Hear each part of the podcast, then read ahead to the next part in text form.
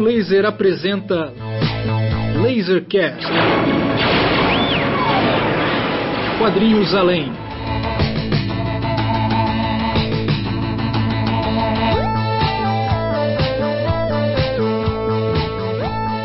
Lasercast de número 49, começando agora. Eu sou Pedro Brant e neste episódio estarei acompanhado de Raimundo Lima Neto. E aí, Limão, beleza?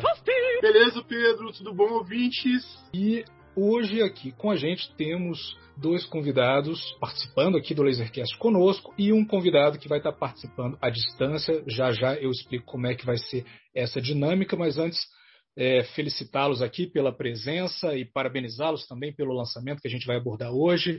Estão comigo aqui Igor Frederico e o Patrick Martins autores da HQ Dente de Leite. E aí, pessoal, tudo bem? Sejam bem-vindos ao Lasercast.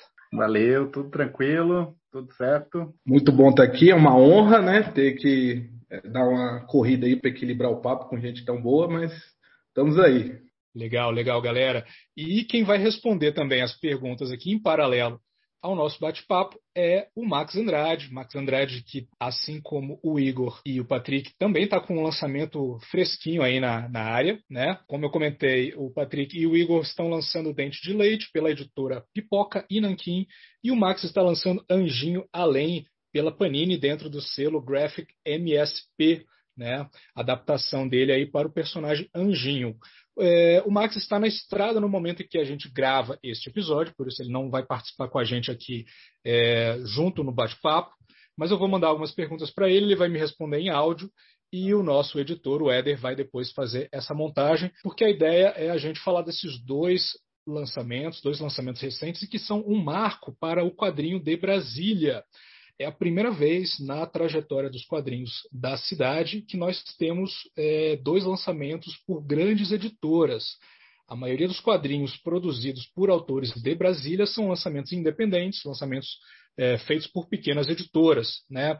Eventualmente, a gente tem é, alguns quadrinhos que saem por grandes editoras, porém são editoras que não têm os quadrinhos como seu foco principal. Né? E esses quadrinhos acabam passando meio batido. É, me vem à cabeça agora uma Pinguari, que, se eu não me engano, saiu pela editora FTD, que é uma editora mais voltada aos livros escolares, né? É, enfim, não teve muita divulgação e tal, passou meio batido. É, agora, quadrinhos é, com o suporte de uma grande editora e uma grande editora dedicada aos quadrinhos, temos agora justamente o Dente de Leite e o Anjinho Além. E esses dois quadrinhos serão lançados com a presença dos autores no dia 24 de setembro, a partir das 4 da tarde, no novo endereço da Otto Livraria. Para quem ainda não conhece, a Otto Livraria é a livraria onde, onde eu trabalho. Né? Lá você pode comprar livros, discos de vinil, CDs, DVDs e, claro, quadrinhos. A livraria fica na 302 Norte, só que a gente está saindo do, do bloco C, da sobreloja do bloco C, e estamos indo para o subsolo do bloco E. E esse evento, esse lançamento duplo, vai ser uma espécie de, de pré-estreia da nossa nova loja. A loja ainda está em reforma, ainda vai levar um tempinho para ela estar funcionando aí do jeito que, que, que vem a ser o caso, mas a gente já vai antecipar com esse lançamento lá. Né? Se tivermos algum problema, alguma eventualidade, saímos do subsolo e vamos para o térreo, para frente da Otto Hafschneider, Galeria de Arte. Afinal de contas, foi na Galeria de Arte que surgiu a Otto Livraria, a gente coloca as mesas ali na calçada, na frente da loja, e o lançamento corre por lá. Mas a ideia é que estejamos no subsolo, é, na nova loja, para vocês conhecerem e já imaginarem como é que vai ficar. É, dito esse preâmbulo, né, lembrando que o evento é gratuito e com a presença dos autores, e lá você vai poder comprar esses dois quadrinhos, Dente de Leite e Anjinho Além. Vamos começar aqui o nosso papo, né? Patrick e Igor, eu queria primeiramente que vocês se apresentassem, né? Comentassem o que, que vocês fazem quando estão nas, nas suas identidades nem tão secretas, né? Ou seja, o que, que paga as contas de vocês dois. É, eu sei que por enquanto não é quadrinhos, né? É, nem para o Mutarelli. Aparentemente não parece ser uma rota fácil no Brasil. Mas eu vou começar então, já comecei falando. Meu nome é Patrick Martins, eu sou professor de filosofia, sociologia e português. Então, assim, minha fonte, vamos dizer assim, prioritária é, é a educação, é o ensino. E, paralelo a isso, a gente toca um projeto que já faz bastante tempo, a gente pode até falar um pouco sobre ele, que é o Memórias de um, que foi um projeto que começou como, especialmente como de, é, tiras digitais, né? Como webcomics mesmo, especialmente no Facebook. E depois a gente migrou um pouco disso aí, um pouco para o Instagram, um pouco para o Tumblr, quando era um pouquinho mais badalado. E é, paralelo também a esse, esse projeto que a gente ia tocando, assim, de, de acordo que nós tínhamos tempo, é, nós começamos a esboçar alguns trabalhos maiores. E aí daí surgiu é, nossa primeira obra grande, que é o Dente Leite, que agora foi o vencedor do Prêmio Geek e vai sair aí esse ano, saiu na verdade esse ano agora pela Pipoca Nanquim. Então, vamos deixar o Igor falar um pouco também da trajetória dele e aí a gente dá seguimento. Vai lá, Igor. É, minha trajetória é muito louca porque passa por muitos caminhos e nenhum é ganhar dinheiro com quadrinho também, né? Então vamos ser.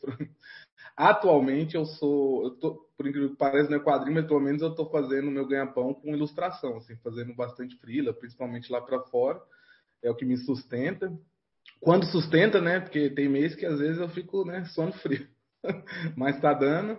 E em Brasília, é, apesar de eu ter estudado filosofia junto com o Patrick, dado aula com ele, trabalhado até nas mesmas escolas que o Patrick, eu tive muitos outros trabalhos, principalmente relacionados à cultura, assim, o que é muito engraçado, assim, quando eu olho para trás agora, eu acho muito massa, assim, porque desde os 16 anos, 17, porque eu me formei com 16 a 17. É, eu, eu, conheci um professor que era lá de Brasília e ele trabalhava muito com projetos é, sociais e culturais. E a cidade que eu sou, na verdade, de Brasília, é, é um bairro, né, que é o Vale do Amanhecer, que é de Planaltina, que é um lugar que ou só é conhecido por religião ou não é conhecido, né? Então, é, é, há uma necessidade assim de projetos mesmo. Então acabou que eu fazendo essa amizade com esse professor e por eu até assim a nossa família minha pelo menos tinha mais condições. Meu pai é funcionário público, ele era vigilante lá da UNB e isso dava pelo menos mais tempo para eu estudar, não só trabalhar, por exemplo, como vários colegas meus. Então nessa nessa onda acabava que esse professor me chamava até para auxiliar ele em alguns projetos. Então eu trabalhei com rádio comunitária lá de Planaltina é, auxiliando jovens da escola pública lá do Vale do Amanhecer a tentar aprender, profissionalizar eles, a fazer rádio. É, eu trabalhei em museu, como monitor de museu também, num projeto que era para é, para democratizar a, arte contemporânea lá em Planaltina. Então, era uma exposição que era totalmente de graça no museu, no centro histórico lá de Planaltina e era mesmo para assim a pessoa mais sem condições que nunca foi no museu poder entrar lá tipo e a gente tinha que guiar e tal. Então eu trabalhei com o museu também. É... que mais? Eu também eu trabalhei com muita coisa em projetos.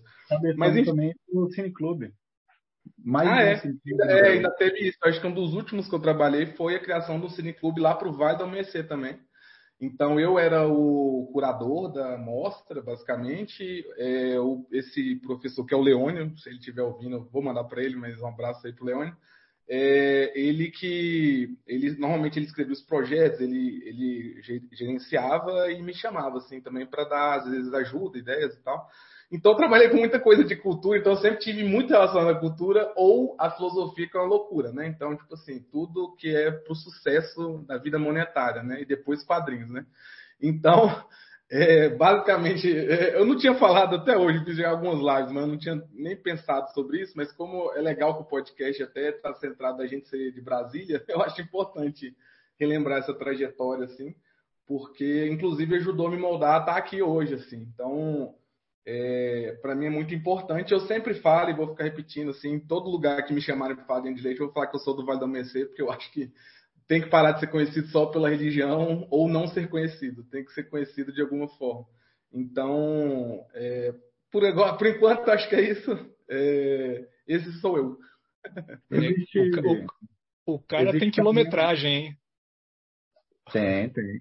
Mas existe. É curioso que nós dois somos de Brasília, mas nós dois também viemos de cidades satélites, né, da periferia de Brasília.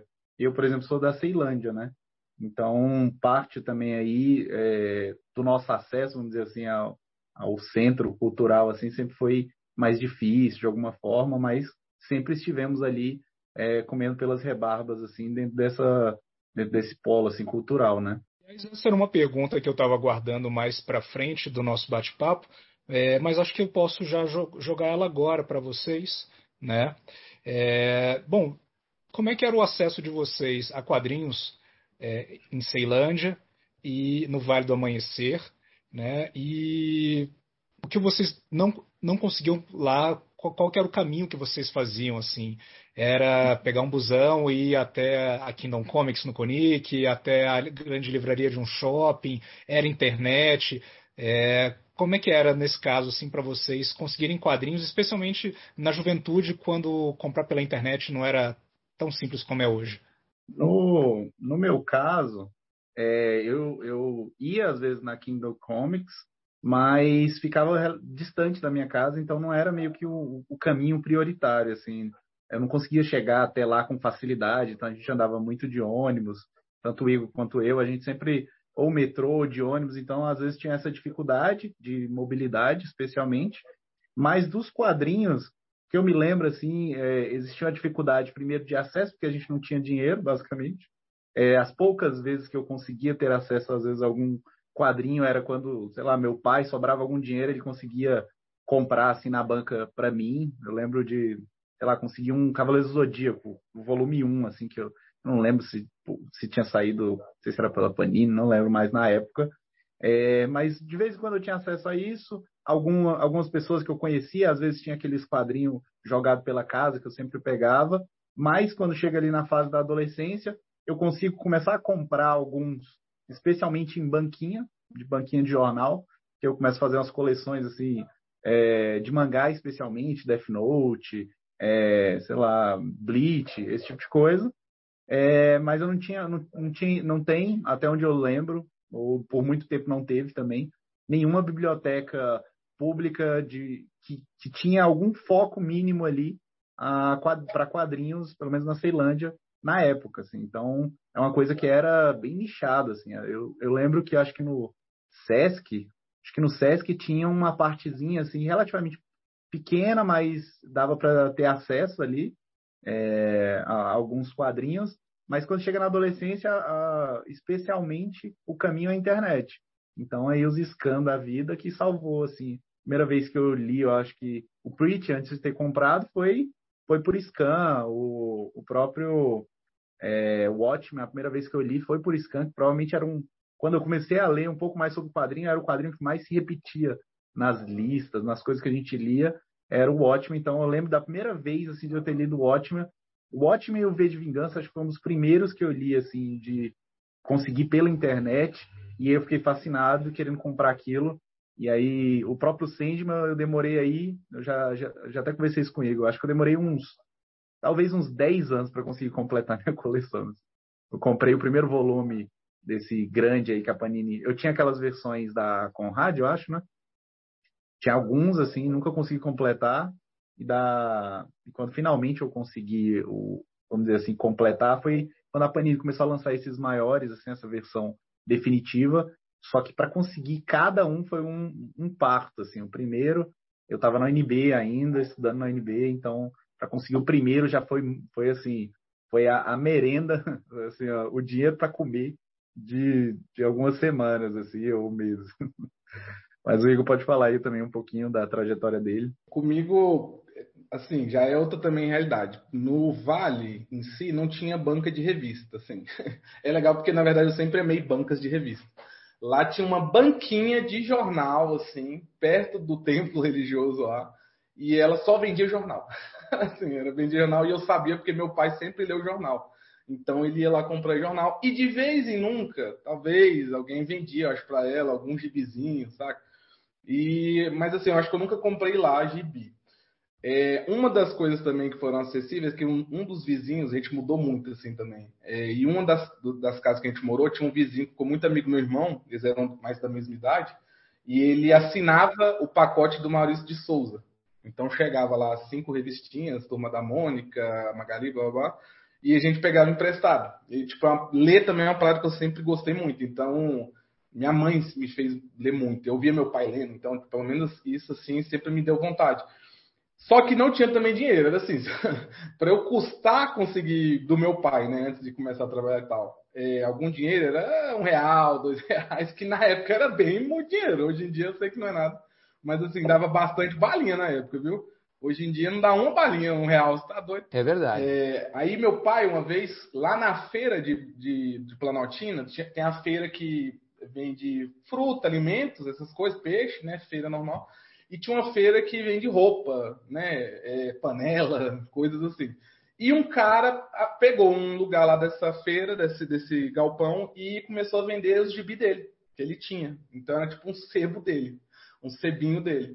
E meu pai me levou lá. E eu acho que uma das primeiras memórias que eu tenho de ir comprar um primeiro quadrinho meu é, é nessa vez. Meu pai, eu acho que ele pegou, separou um dinheiro e me levou porque o cara vendia muito barato, eram uns formatinhos a maioria, tinha até formato americano e tal, mas era muito barato. Não sei se ele estava vendendo a dois, três reais, né? Assim, era, era acessível na época. Meu pai me levou lá e assim, virou quase que um ritual, porque no final de semana meu pai ia na feira comprar verdura e tal, e acho que bebia uma cachaçinha também e me deixava lá olhando revista. Então, acabou que eu conversava muito com esse cara. Eu sempre, é porque não parece, né? Ainda mais que eu tagarelo muito mas eu sempre fui uma criança muito tímida e na minha, assim. Então era um parto para conseguir conversar com alguém, mas eu sempre me conectava, tipo, ah, o cara entende de gibi, dá para conversar com ele sobre isso. Então eu lá, meio com vergonha, eu conversava com o cara.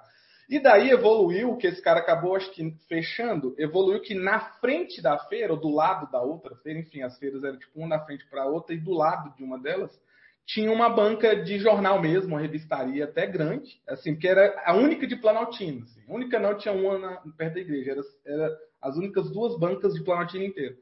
E meu pai, como era muito lá da feira também, ele me deixava lá. E aí eu ficava folheando os gibis, e no fim do dia, depois meu pai acho bebeu um monte, tava satisfeito para ir embora, aí ele me buscava lá. E aí, tipo, ele me dava, ele me concedia comprar um gibi, por exemplo de um valor X.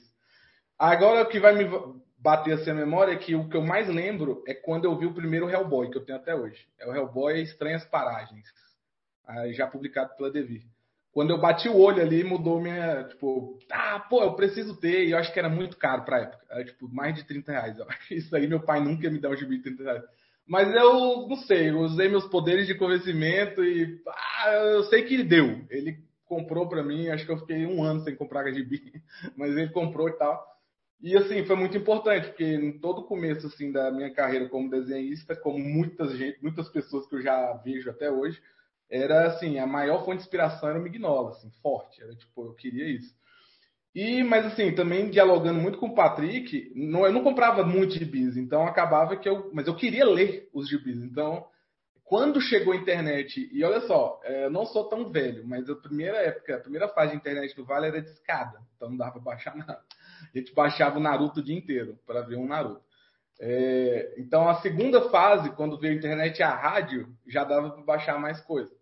E aí, é, eu, eu, hoje em dia, eu acho que assim, por mais que eu seja autor e seja importante comprar meu livro, é, dependendo da realidade, eu nunca vou julgar alguém que vai pirata, saca? Porque assim, eu vivi isso eu não tinha as condições, ou eu ia ficar sem ler, tipo, é isso, eu não vou ter acessibilidade à coisa, ou eu vou baixar e, tipo, eu vou sim ter acesso e ninguém vai me negar isso. E, tipo, depois, quando eu tiver dinheiro, eu vou comprar. E eu sou um colecionador, porque eu não estou na sala aqui, a galera aqui no vídeo está me vendo, mas assim, eu, o Patrick tem uma coleção ali atrás grande que a gente construiu basicamente depois de formar, né, Patrick?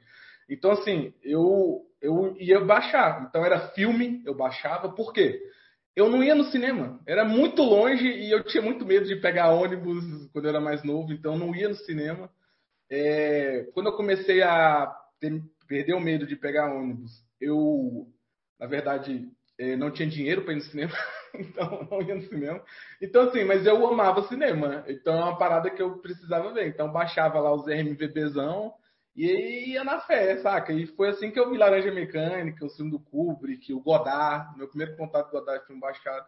Então, acesso à cultura no Vale, hoje é muito mais fácil, porque a internet está muito mais rápida e muito mais é, inclusiva, eu diria. Mas nessas épocas é porque eu era nerdola mesmo, assim. É tipo de eu ficar no Google o dia inteiro pesquisando listas também, igual o Patrick falou de caçar listas e Watchmen aparecer muito. Eu também precisava muito ler o Watchmen aparecia na série que eu gostava, Old City, um personagem que era nerd e ele vai indicar para namorada aprender a ler quadrinho, ele indica o ótimo. Eu, nossa, eu preciso muito ler essa parada, mas eu não achava. Na época não era, não tinha, a Panini estava relançando ainda, se eu não me engano. E, enfim, também uma das coisas para encerrar aqui minha introdução que também mexeu muito com meu minha inspiração de quadrinhos foi também na mesma banca de revista lá em, na Planaltina. Eu também peguei uma pela época, na época saiu pela Pixel. Era uma edição especial de Preacher do Cassidy. Eu, eu acho que essa eu não tenho mais. Mas é mudou minha cabeça. Eu, caraca, pode falar palavrão em quadrinho, pode ser, pode ser ateu no quadrinho, pode ser, caraca, pode ser mega esdrúxulo e cabuloso, ainda assim ser uma história divertida, eu ri demais.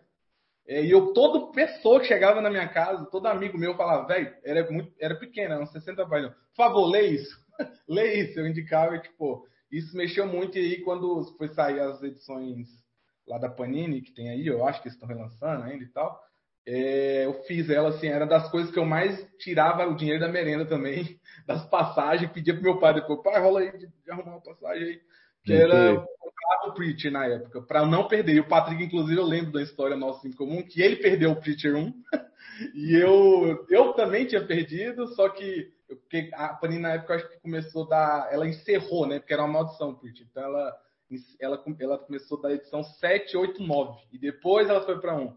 E eu fui, tipo, eu vou comprar, mas não vou ler. Porque o print, no caso, eu não li baixado, eu esperei.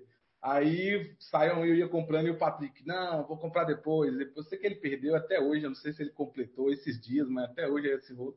Mas assim, esse era o meu contato muito com arte. Daí, é, quando é, eu fui ter mesmo esse contato direto, foi quando entrei na UNB e era tudo mais perto. E eu conheci o Patrick, e, tipo assim, tudo parecia mais acessível, que era assim, ele virava para mim, Bora lá no CCBB passar o dia inteiro vendo cinco filmes e sem comer? Bora. Oxe. A gente ia e, é, e, via, e vamos na caixa agora? Vamos. Matava a aula um dia, via filme o dia inteiro. Tipo, pô, a entrada é, é barata quando é festival e tal.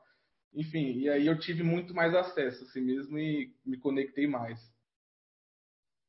Massa demais, legal, pessoal. É... Bom, vou aproveitar para a gente saber um pouquinho também sobre o Max Andrade. Então, Max, conta aí um pouquinho aí quem é você e como é que começou aí a sua história com os quadrinhos, né? É uma coincidência, né? Estamos falando aqui com o, o, o Patrick de Brasília, o Igor de Belo Horizonte e o Max, é, que é de Uberlândia, atualmente reside em Brasília é, mas, como eu falei, hoje está na estrada, por isso não vai conseguir participar aqui diretamente com a gente, mas vai participar enviando áudios pelo WhatsApp. E aí, Max, conta um pouquinho da tua história. Olá, pessoal do Raio Laser. É, queria muito participar ao vivo desse papo, mas infelizmente não consegui. Então vou aqui tentar participar desse papo dessa forma remota. Eu Nasci em Uberlândia, no interior de Minas Gerais, em 1991, apesar de ser interior e ser uma, uma cidade com várias coisas de interior, é uma cidade bem grande, maior do que várias capitais eh, brasileiras no, no, que diz respeito à população. Moro, me mudei para Brasília junto com meu irmão faz sete anos, então eu moro desde fevereiro de 2016 em Brasília e e eu tenho, desde 2012, eu, eu comecei com quadrinhos em, em 2008, meu trabalho, né? Eu tinha 16 anos, eu estava quase fazendo 17. Estava no último ano do colegial e eu comecei a fazer quadrinhos para um concurso internacional de mangá. E eu nem consegui mandar essa história, mas eu fiz ela inteira. Então foi ali de fato, embora eu tenha brincado de fazer quadrinhos muitas vezes na infância, eu lá foi o momento que eu de fato pensei numa história, escrevi ela inteira, planejei ela inteira com storyboard, desenhei, arte finalizei, escaneei, coloquei lettering, mostrei para as pessoas. Então, né, esse é o começo de fato, uma coisa que eu fiz um quadrinho do início ao fim e a partir dali eu conto, então vamos fazer quase vão fazer, vai fazer 15 anos nessa né, jornada como quadrinista em fevereiro do ano que vem, 2023. E desde 2012 que eu trabalho só com desenho e arte, criação de alguma forma, né? Eu Coloquei na minha cabeça que, que ia trabalhar só com relacionados, mas quase nunca é só o quadrinho autoral, né? Aqui eu considero é, todos os quadrinhos que eu faço e lanço e divulgo como autorais, mesmo que eles tenham a ver com algum outro, com algum contratante, né, no caso, porque eu realmente é, faço dessa forma, né? É, mas no geral a gente precisa fazer outras coisas. Então eu trabalho com desenho para empresas e tal, mas é sempre só mexendo com áreas da criatividade. E, e aí nesses 15 anos aconteceu muita coisa, seria muita coisa para falar, né? Mas só para resumir, uh, comecei lançando num blog na internet, que é esse nome estranho, Puff no Piripaf, né? Que é um nome que não tem nenhuma explicação. Eu fui, e aí cinco, demorei cinco anos para conseguir lançar impresso, né? Ganhei um concurso nacional de quadrinhos da revista Ação Magazine, chamava Seja o Novo e aí eu tive minha obra publicada, primeira já foi uma obra que saiu em banca, com uma circulação nacional, né? É, com, a, com essa história. E a partir daí fiz Catarse, foi um dos primeiros, foi o décimo quadrinho brasileiro financiado pelo Catarse, por financiamento colaborativo. O primeiro mangá, é, com o Tool Challenge. E a partir daí foram né, é, várias, vários trampos, os principais seriam o Tool Challenge, Além desse que ganhou o concurso né, o Challenge, que é uma série com sete livros. Começou independente, depois foi lançado pela editora Draco. São mais de 700 páginas de quadrinho. Uma das maiores do, do quadrinho nacional. Principalmente se for contar que foi feito por uma pessoa só. É, o Juquinha, que saiu mais recentemente. Comecei publicando de graça no Instagram e depois saiu o livro impresso pelo Catarse também. The Hype, que eu fiz com o Marcel Ibaldo, que ganhou o HQ Mix de publicação independente edição única em 2017. E as obras que eu fiz para o Silent Manga Audition, que é um concurso de, de mangás no Japão, que me levou para lá três vezes, né, 2017, 18 e 19. Concurso internacional de, de história sem fala, que uma delas inclusive saiu impressa por lá. E aí, obviamente, por último, a Graphic MSP do Anjinho. Eu comecei por contato foi desde que eu nasci, na verdade, por causa do meu pai. Tanto eu quanto o meu irmão, né, a gente, meu pai comprava quadrinhos para ele na época que a gente nasceu. Então não foi uma, exatamente uma coisa que ele cultivou na infância, mas depois de adulto, meu pai comprava grande parte dos quadrinhos que saíam na banca. Turma da Mônica, Disney, Marvel, DC, principalmente Batman é, Demolidor Justiceiro, né, no Super Aventuras Marvel, e Tex e Conan também. Da Turma da Mônica era o Chico Bento. E aí a gente leu muito essas revistas. Eu lembro de antes de eu saber ler, eu via meu irmão com o gibi. Tem uma memória do meu irmão olhando o gibi do Toy Story primeiro, né, que é aquele negócio de frames captados com balonamento, coisa horrível. Mas eu ficava olhando e falava, cara, eu preciso aprender a ler, isso é muito incrível, eu preciso de descobrir, né, o que, que é isso, essa mágica. Então é desde muito cedo, desde, desde pequenininho, por conta do meu pai. E aí em 2000, quando o, a Conrad lançou Dragon Ball, né, tava para fazer 10 anos, e, e aí a gente comprou tanto, mais uma vez, né, sempre meu irmão nessa história, um pegou o volume 1, outro pegou o volume 2 para pedir e a gente começou a colecionar esse primeiro mangá, né, desse, do, que realmente veio do Brasil na forma sem ser espelhado e tal.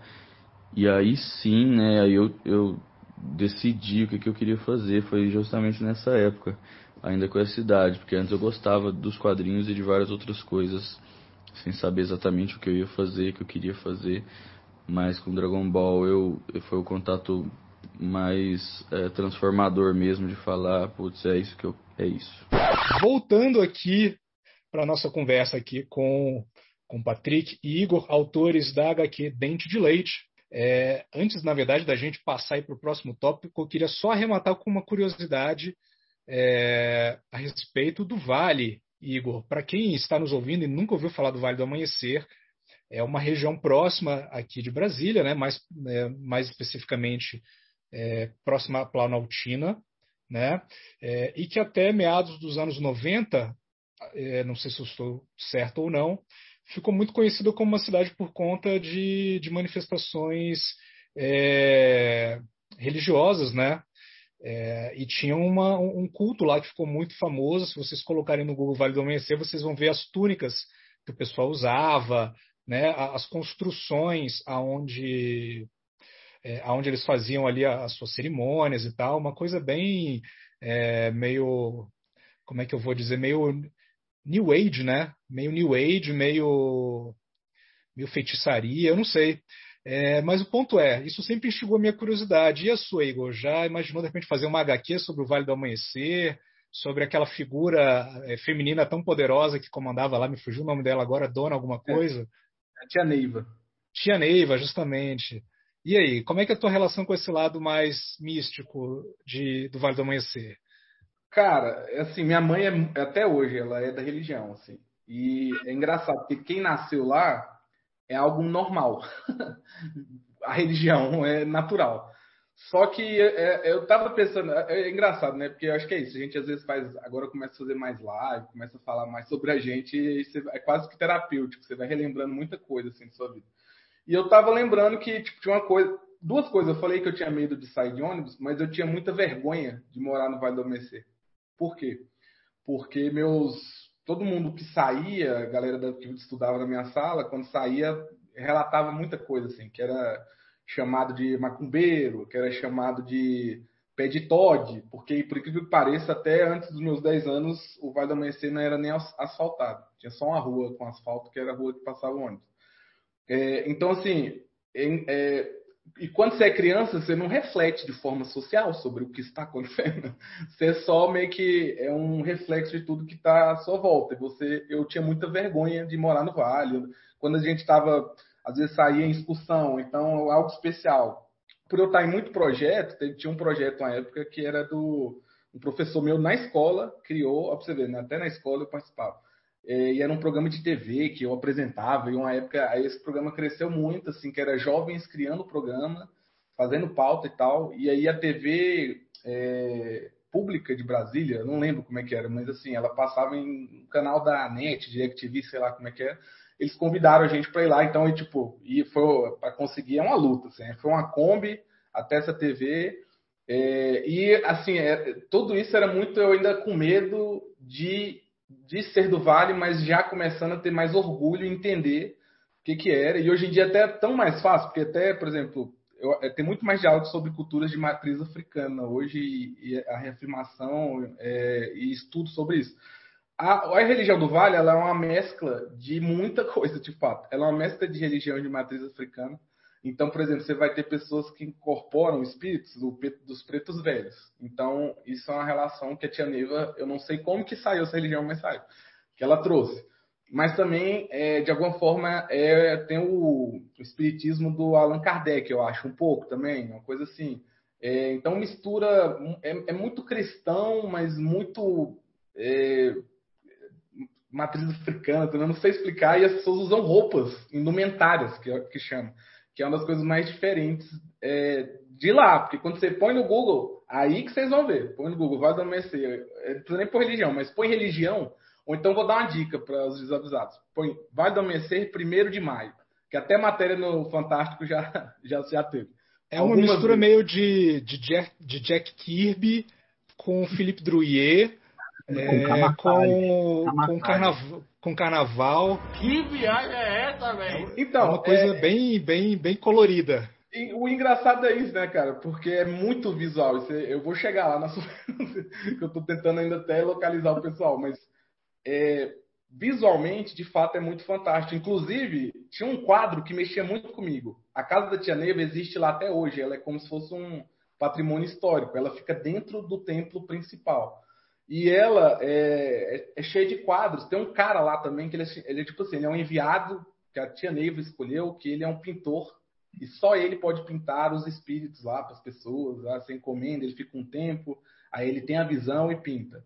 E, tipo, tinha um quadro na casa da tia Neiva, primeira vez que eu fui lá, e minha mãe falou, tipo, minha mãe não negou o que que era, mas é, parecia a nave de Star Trek, parecia Enterprise dentro, uma galera dentro de uma nave, e eu perguntei pra ela, nossa, parece nave, parece Star Trek. ela, não, mas é uma nave, porque aí, aí já até me remete um pouco até a, a, a religião lá do Tom Cruise, que tem também algo espacial.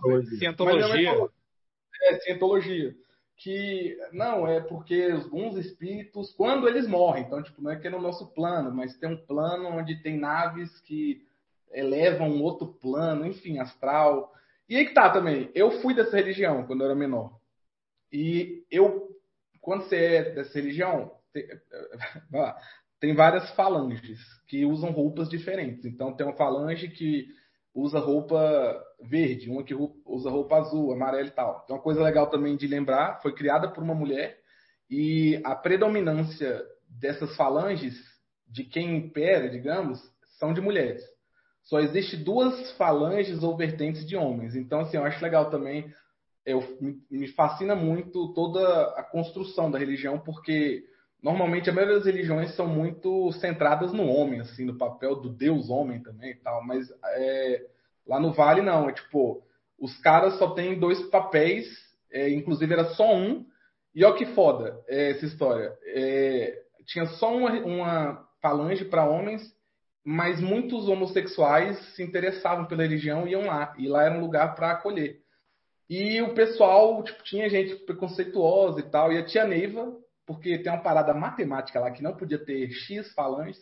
Ela deu um rolê lá, hackeou e fez ter mais uma falange que na época era predominantemente dedicada aos quem era gay. Então aí daí que surgiu a segunda é, vertente para os homens e tal. É, o que eu acho legal também que é bem acolhedor. E quando eu era criança eu fui dessa dessa falange aí, digamos. E era, quando você era criança, os meninos, ah, é príncipe, é que o nome é príncipe. Ah, é príncipe, é gay e tal, zoava muito. E eu não sabia dessa história. Aí, conversando com aquele professor que eu falei para vocês, que me chama projeto, ele me explicou isso, que ele até é dessa mãe. Enfim, é, e aí tem essa questão das roupas e também tem uma coisa muito legal. Coloquem estrela, Vale do Amanhecer no Google, que é um outro, digamos assim, não um templo, mas como se fosse um outro templo em outra região. E é um de, tem um lago e tem um desenho de estrela esse lago, basicamente. Olha aí no Google, dá para ver, é muito doido. E lá são outros tipos de trabalhos que são feitos. Então é isso, são roupas muito coloridas que espantam pessoas. Eu tive uma amiga num curso de inglês que eu fiz brevemente, que ela era evangélica e ela foi lá no Vale uma vez, ela chorou de medo. Ó, que doido, hein? Olha o nível de preconceito do evangélico. E ela me falou que chorou de medo e que nunca ia lá e que boa sorte para mim. Eu, beleza.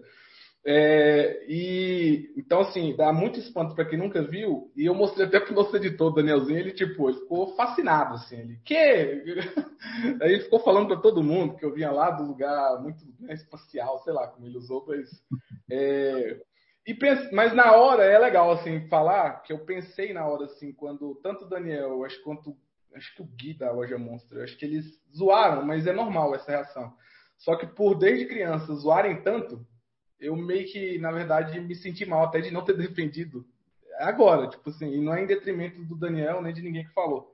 É só que eu parece que bateu de não querer defender o mesmo lugar, saca? Então, tipo assim, é meio complicado toda essa relação. E aí, chegando na pergunta, sim, eu tenho vontade de fazer algo sobre o Vale, sim. Eu não sei se seria necessariamente voltado à religião. Talvez conteria religião. Mas também eu queria falar muito sobre o que marcou o meu crescimento lá. Que, tipo, eu vivi a religião, mas, assim, quando eu vi, sei lá, Cidade de Deus pela primeira vez, e eu nunca tinha viajado para nenhum lugar com favela clássica, favela do Rio, por exemplo. E eu, tipo, porra, parece muito a minha realidade. Tipo assim, nossa, caraca, tipo, Não. meus amigos. Minhas, site agora do próximo quadrinho. Site agora do próximo quadrinho. The Master, só que o Igor é o Joaquim Phoenix. tipo isso. Mas, é, então, tipo, eu penso muito em fazer, mas voltado até para como é viver no Vale, eu acho. Que envolve religião, assim. Eu tenho vontade de trabalhar em cima disso, porque também é o que eu falei aí agora pouco, é que eu acho que o Vale tem que ser conhecido, assim. E eu, como tenho agora uma voz que eu posso, né, a voz artística que né, tô saindo para editora, né, posso até nunca mais voltar a ser para editora, mas alguém vai saber quem eu sou, eu acho que eu tenho até um, um dever de trazer mais o Vale à, à tona, assim.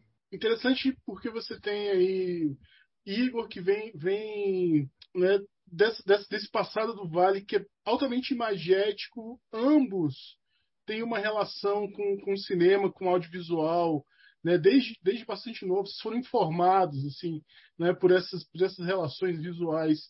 E como que isso tudo, misturado com, com, com a presença de vocês, assim, com a história de vocês no, em Brasília, né? Isso, isso transparece no Dente de Leite? É, é, esse passado de vocês, de alguma forma, está no Dente de Leite ou vocês seguiram para um caminho, é, é, seguiram uma outra via, não tem nada a ver com, com a gente, a gente quer fazer uma outra coisa?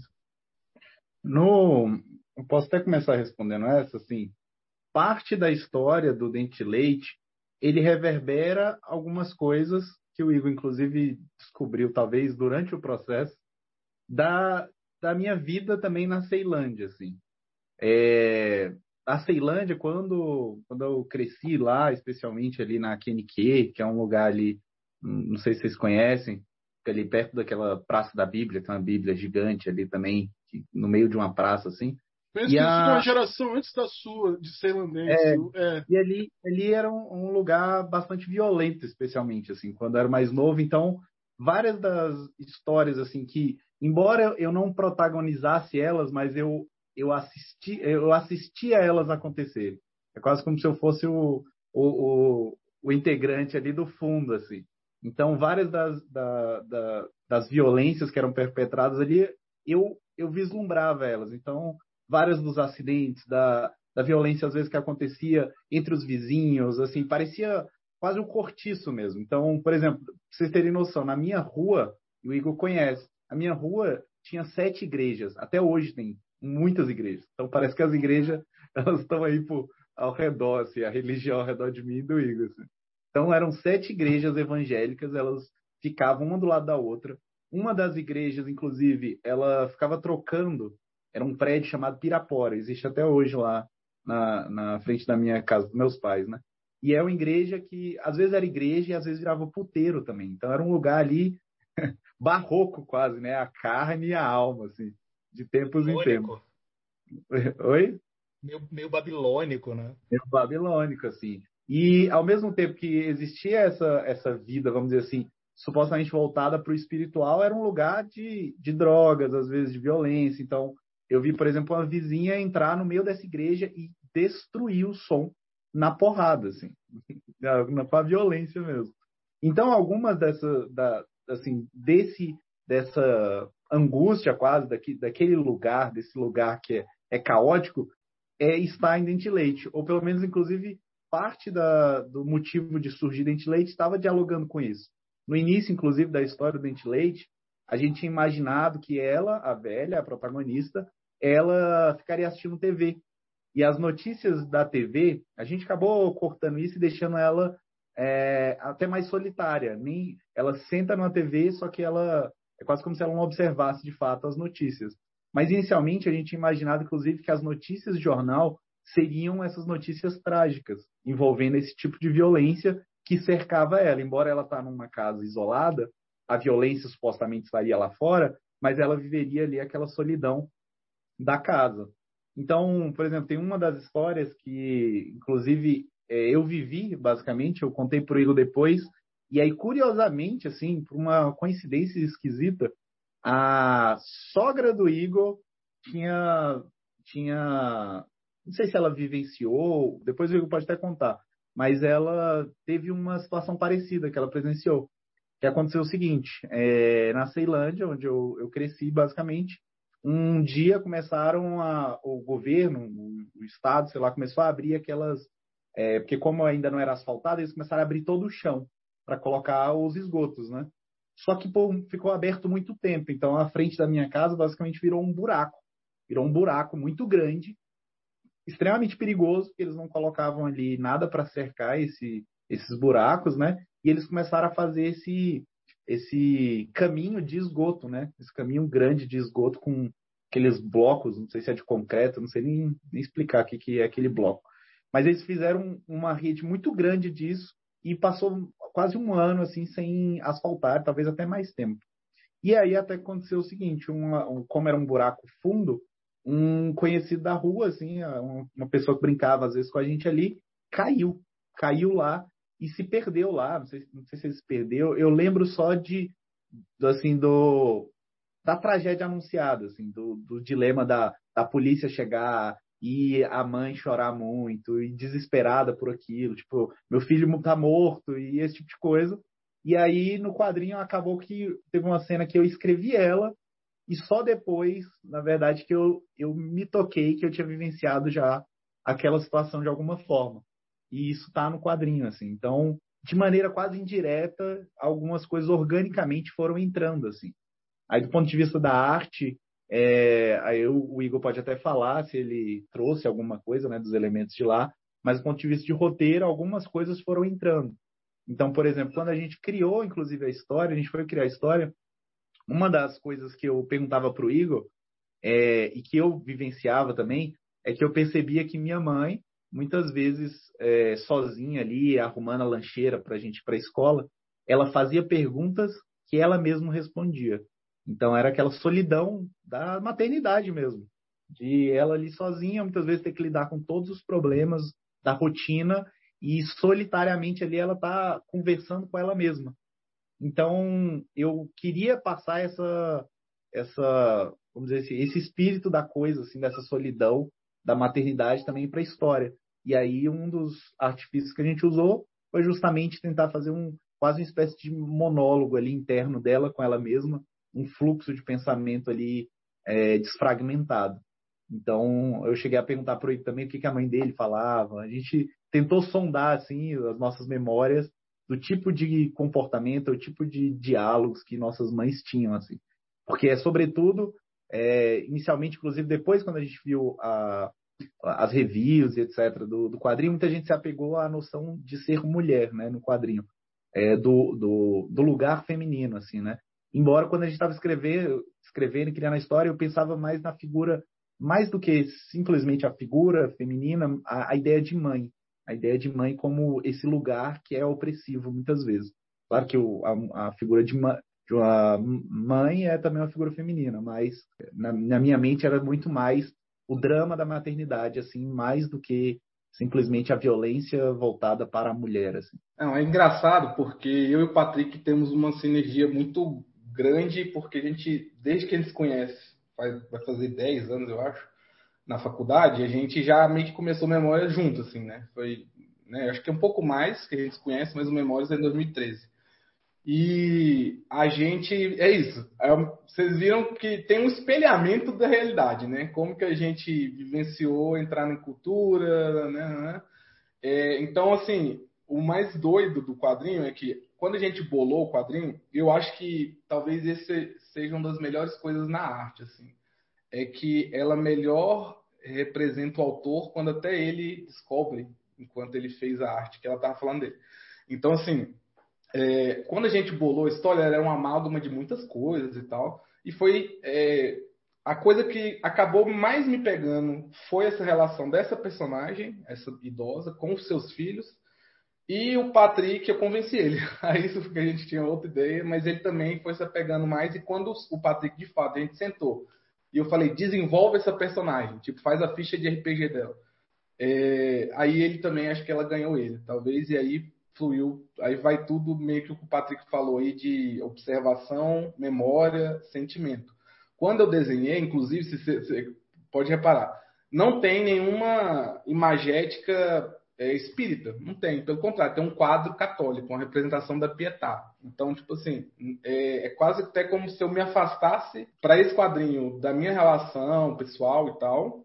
Só que o irônico é que é, o quadrinho sim fala muito, falava muito comigo. E aí, inclusive, uma das coisas mais loucas é que quando a gente bolou a história, eu e o Patrick, a gente bolou junto. A gente construiu é, a cronologia, a gente, eu, eu dei a ideia de é, intervenção de capítulos coloridos, que poderiam ser memórias, enfim. É, e ficou pronto. Só que o Patrick tem um estilo de trabalhar muito louco. Então, tipo, aí eu, ficou pronta a ideia, agora escreve, Patrick, e eu desenho. Escreve o texto, vai lá.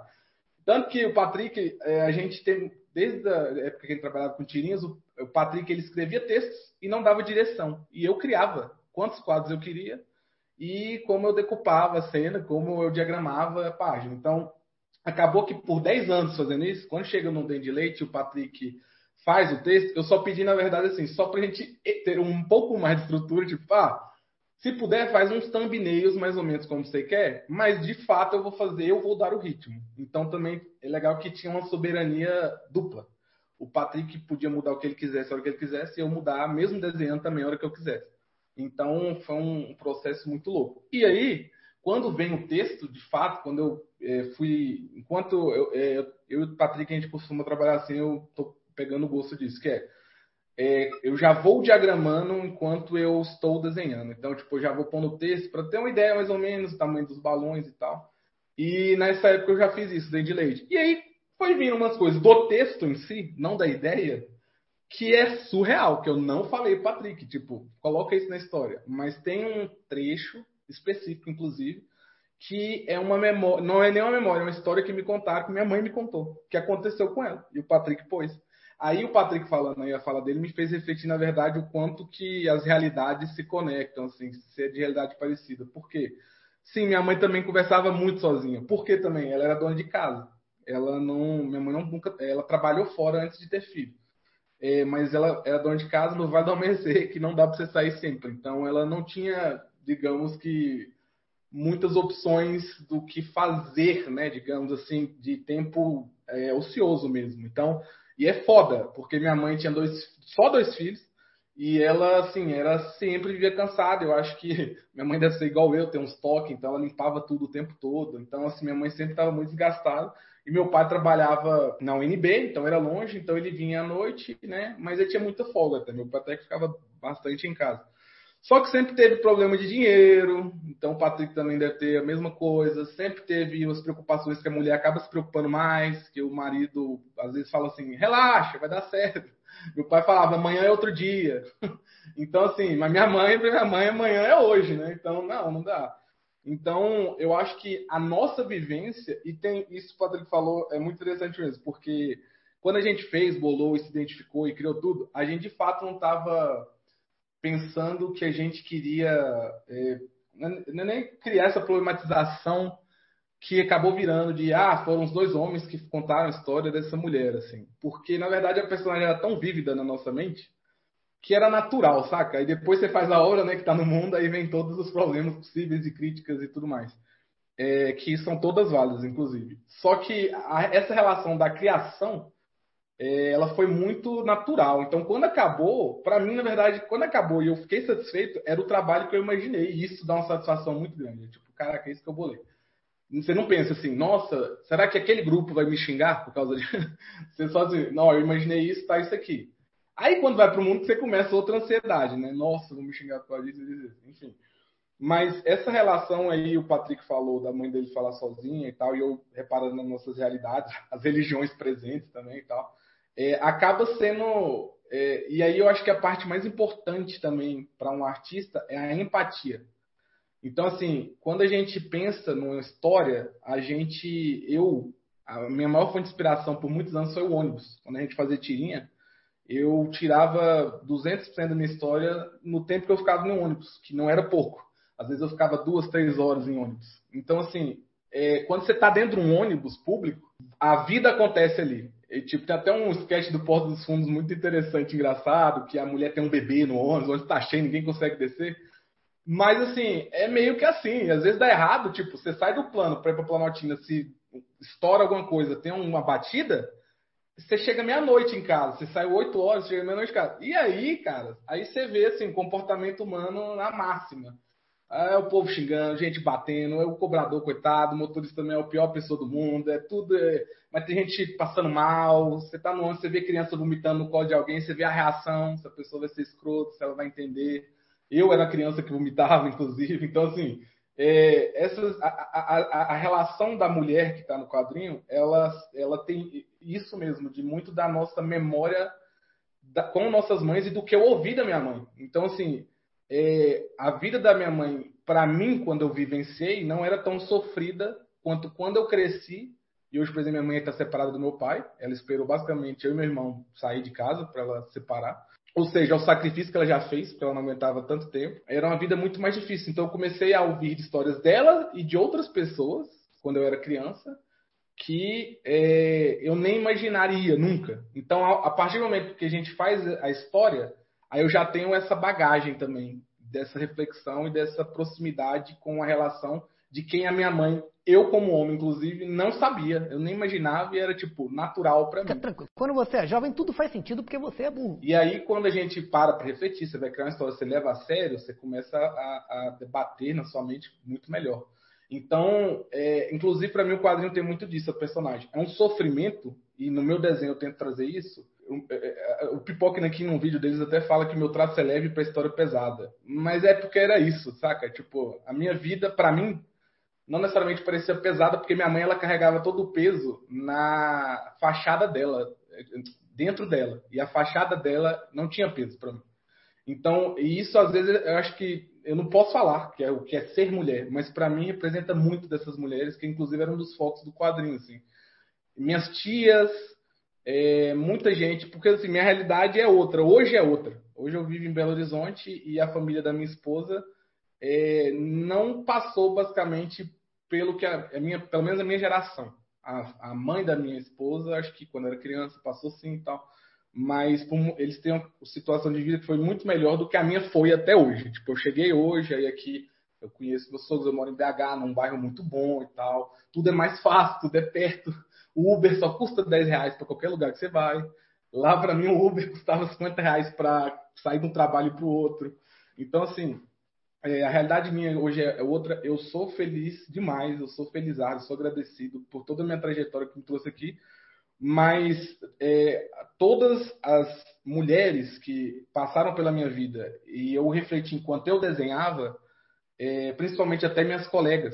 Eu tive muita colega de escola que, basicamente, é, assim, é pai falar, mas é a realidade. Elas viraram só mães ou é isso, não foram para a universidade igual eu. Eu tive o privilégio de conseguir passar na universidade pública do meu bairro, do, do Vale do Mercê. E a maioria dessas mulheres que eu depois encontrava era tipo, já tava com dois filhos, três filhos, saca? E aí, tipo, qual é a vida delas? O que, que elas aguentaram? E aí vai, vai, voltando. E aí, por exemplo, coisas que eu não falei para Patrick também, mas estão no quadrinho, a questão da violência doméstica. Uma vez eu vivenciei muito isso, porque a gente morou, eh, minha avó, ela alugava dois, tipo, tinha um, como se tivesse três casas dentro do, do, lote da minha avó. Então ela alugava dois. E aí meu pai, uma vez, a gente foi morar lá num desses lotes. E no outro lote tinha uma família onde o, o marido espancou a mulher lá. Tipo, eu vivia lá. Então também tem essa memória que fica com você, você tenta esquecer, você tenta, tipo, não é você, não tem relação, mas esse era o tipo de é, homens e mulheres que eu vivenciei. E tem até uma reflexão que eu faço hoje, até mais profunda, sobre quem que era meu pai, qual era o suporte que ele dava para minha mãe, quem que ele apoiava na minha mãe, como que ele era, às vezes, é, opressivo é, com a minha mãe. E eu não percebia, eu deixava. Quando eu fiquei mais velho, eu comecei a, impedir mais, quando ele era grosso, quando ele era mal educado e tal com a minha mãe.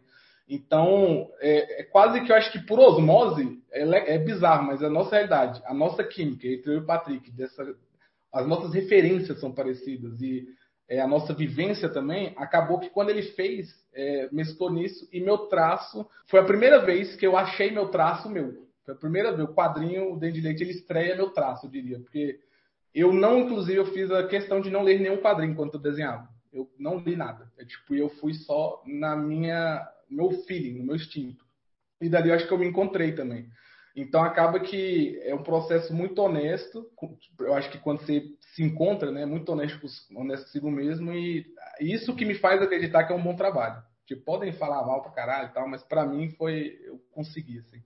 E o Patrick achando que fala muito, mas olha meus monólogos, né? Mas legal, legal o papo, porque a gente está conhecendo aí várias camadas é, da HQ, né? E uma relação muito interessante realmente aí entre essas vivências todas aí que vocês colocaram e como isso se reflete na, na produção de quadrinhos de vocês, né? Mais uma coisa que eu gostaria de pontuar né, que eu acho que na verdade a gente começou a conversa e talvez deve, deve, deveria, deveríamos ter falado disso um pouco antes. É, é, queria que vocês apresentassem, agora sim de maneira resumida, até para não, não dar muito spoiler, né, é, o que é a HQ Dente de Leite, para quem está nos, nos, ouvindo e não viu ainda a capa, está escutando essa conversa e tal, não sei o quê, mas ainda não sacou o que, que é essa HQ. Né? Então, quando alguém pergunta ah, do que, que fala é, é, esse quadrinho que você produziu, como é que vocês costumam responder? Mas antes da resposta de vocês, é, Patrick e Igor, vamos jogar essa pergunta aí para o Max. Max, fala para a gente um pouquinho aí é, de Anjinho Além. Como é que você costuma apresentar essa obra? Quando alguém te pergunta, e aí, pô, você fez aí uma Graphic MSP e tal, do que, que se trata? Como é que é a tua resposta? Depende sempre do, do espaço de com quem eu estou falando também, né? De qual tipo de público, o tempo. Mas ah, tem, tem alguns lugares, por exemplo, que eu preciso explicar o que é uma Graphic MSP, né? Não preciso explicar o que, que é o Maurício de Souza, né? E a turma da Mônica, mas o que, que é o projeto, muitas vezes sim. Mas é o, o trabalho, o meu trabalho mais importante, é o trabalho, como ele é o último, né? Que eu lancei ainda é o meu, o meu favorito. Eu quero que não seja a partir do próximo que eu lançar, né? Como eu quero continuar fazendo quadrinhos, eu espero que o próximo trabalho sempre seja o melhor. Mas o Anjinho, no momento, é o que eu mais me esmerei e tive. Me esforcei me suei bastante para chegar no resultado que eu, que eu cheguei com ele. Então é o meu, o meu trabalho mais, mais importante no, e o mais significativo. Esse realmente é uma coisa que ele nunca vai deixar de ser as pessoas que leram vão entender que é um trabalho que eu queria fazer há muito tempo, queria ser convidado para fazer exatamente, especificamente a Graphic MSP do Anjinho, e foi, eu nunca falei isso, obviamente, e foi a Graphic Novel que eu fui convidado para fazer, não, o Sidney Guzman, o editor, ele escolhe o personagem né, para a pessoa, e era um sonho que eu tinha antigo e que se concretizou, por isso ele é o, o quadrinho mais significativo, é, embora os próximos eu quero que sejam melhores, não serão tão significativos quanto. Então é isso. Agora, se fosse para falar, tipo, ah, não, a história dele, né? A história dele parte de um princípio bem simples, que é o anjinho, a primeira aparição dele, ele está extremamente consternado com alguma coisa que aconteceu, está em, em rebeldia, ele está em estado de rebeldia no céu e ele, e ele não quer voltar atrás, ele não aceita mudar a, a, a forma como ele está agindo e Deus, ou Criador, ou sei lá, aquela figura, ele manda ele de volta para a Terra e joga ele na Terra, né? Na verdade, não sei se é de volta, mas enfim, quem sabe o contexto do personagem vai entender bem, mas ele joga ele na Terra para ele merecer voltar a ser o anjinho, se ele quiser, né? E aí ele tem que passar por um teste, uma, uma coisa bem. Apesar de, de, de pessoal puxar para outros rumos, é bem Yu Yu Hakusho. Beleza, beleza. Valeu, Max. Voltando aqui então agora com o Igor e o Patrick. Dente de Leite, saindo pela editora Pipoca Nanquim. Como é que vocês dois costumam apresentar essa obra? E, você quer começar, Igor? Eu Não, você pode começar, que é só eu que apresento essa obra. Então vamos lá. É, Dente de Leite é uma história que eu gosto de descrever como um, um drama mesclado a um mistério sobre essa personagem, que a gente não dá um nome, ela é simplesmente a velha.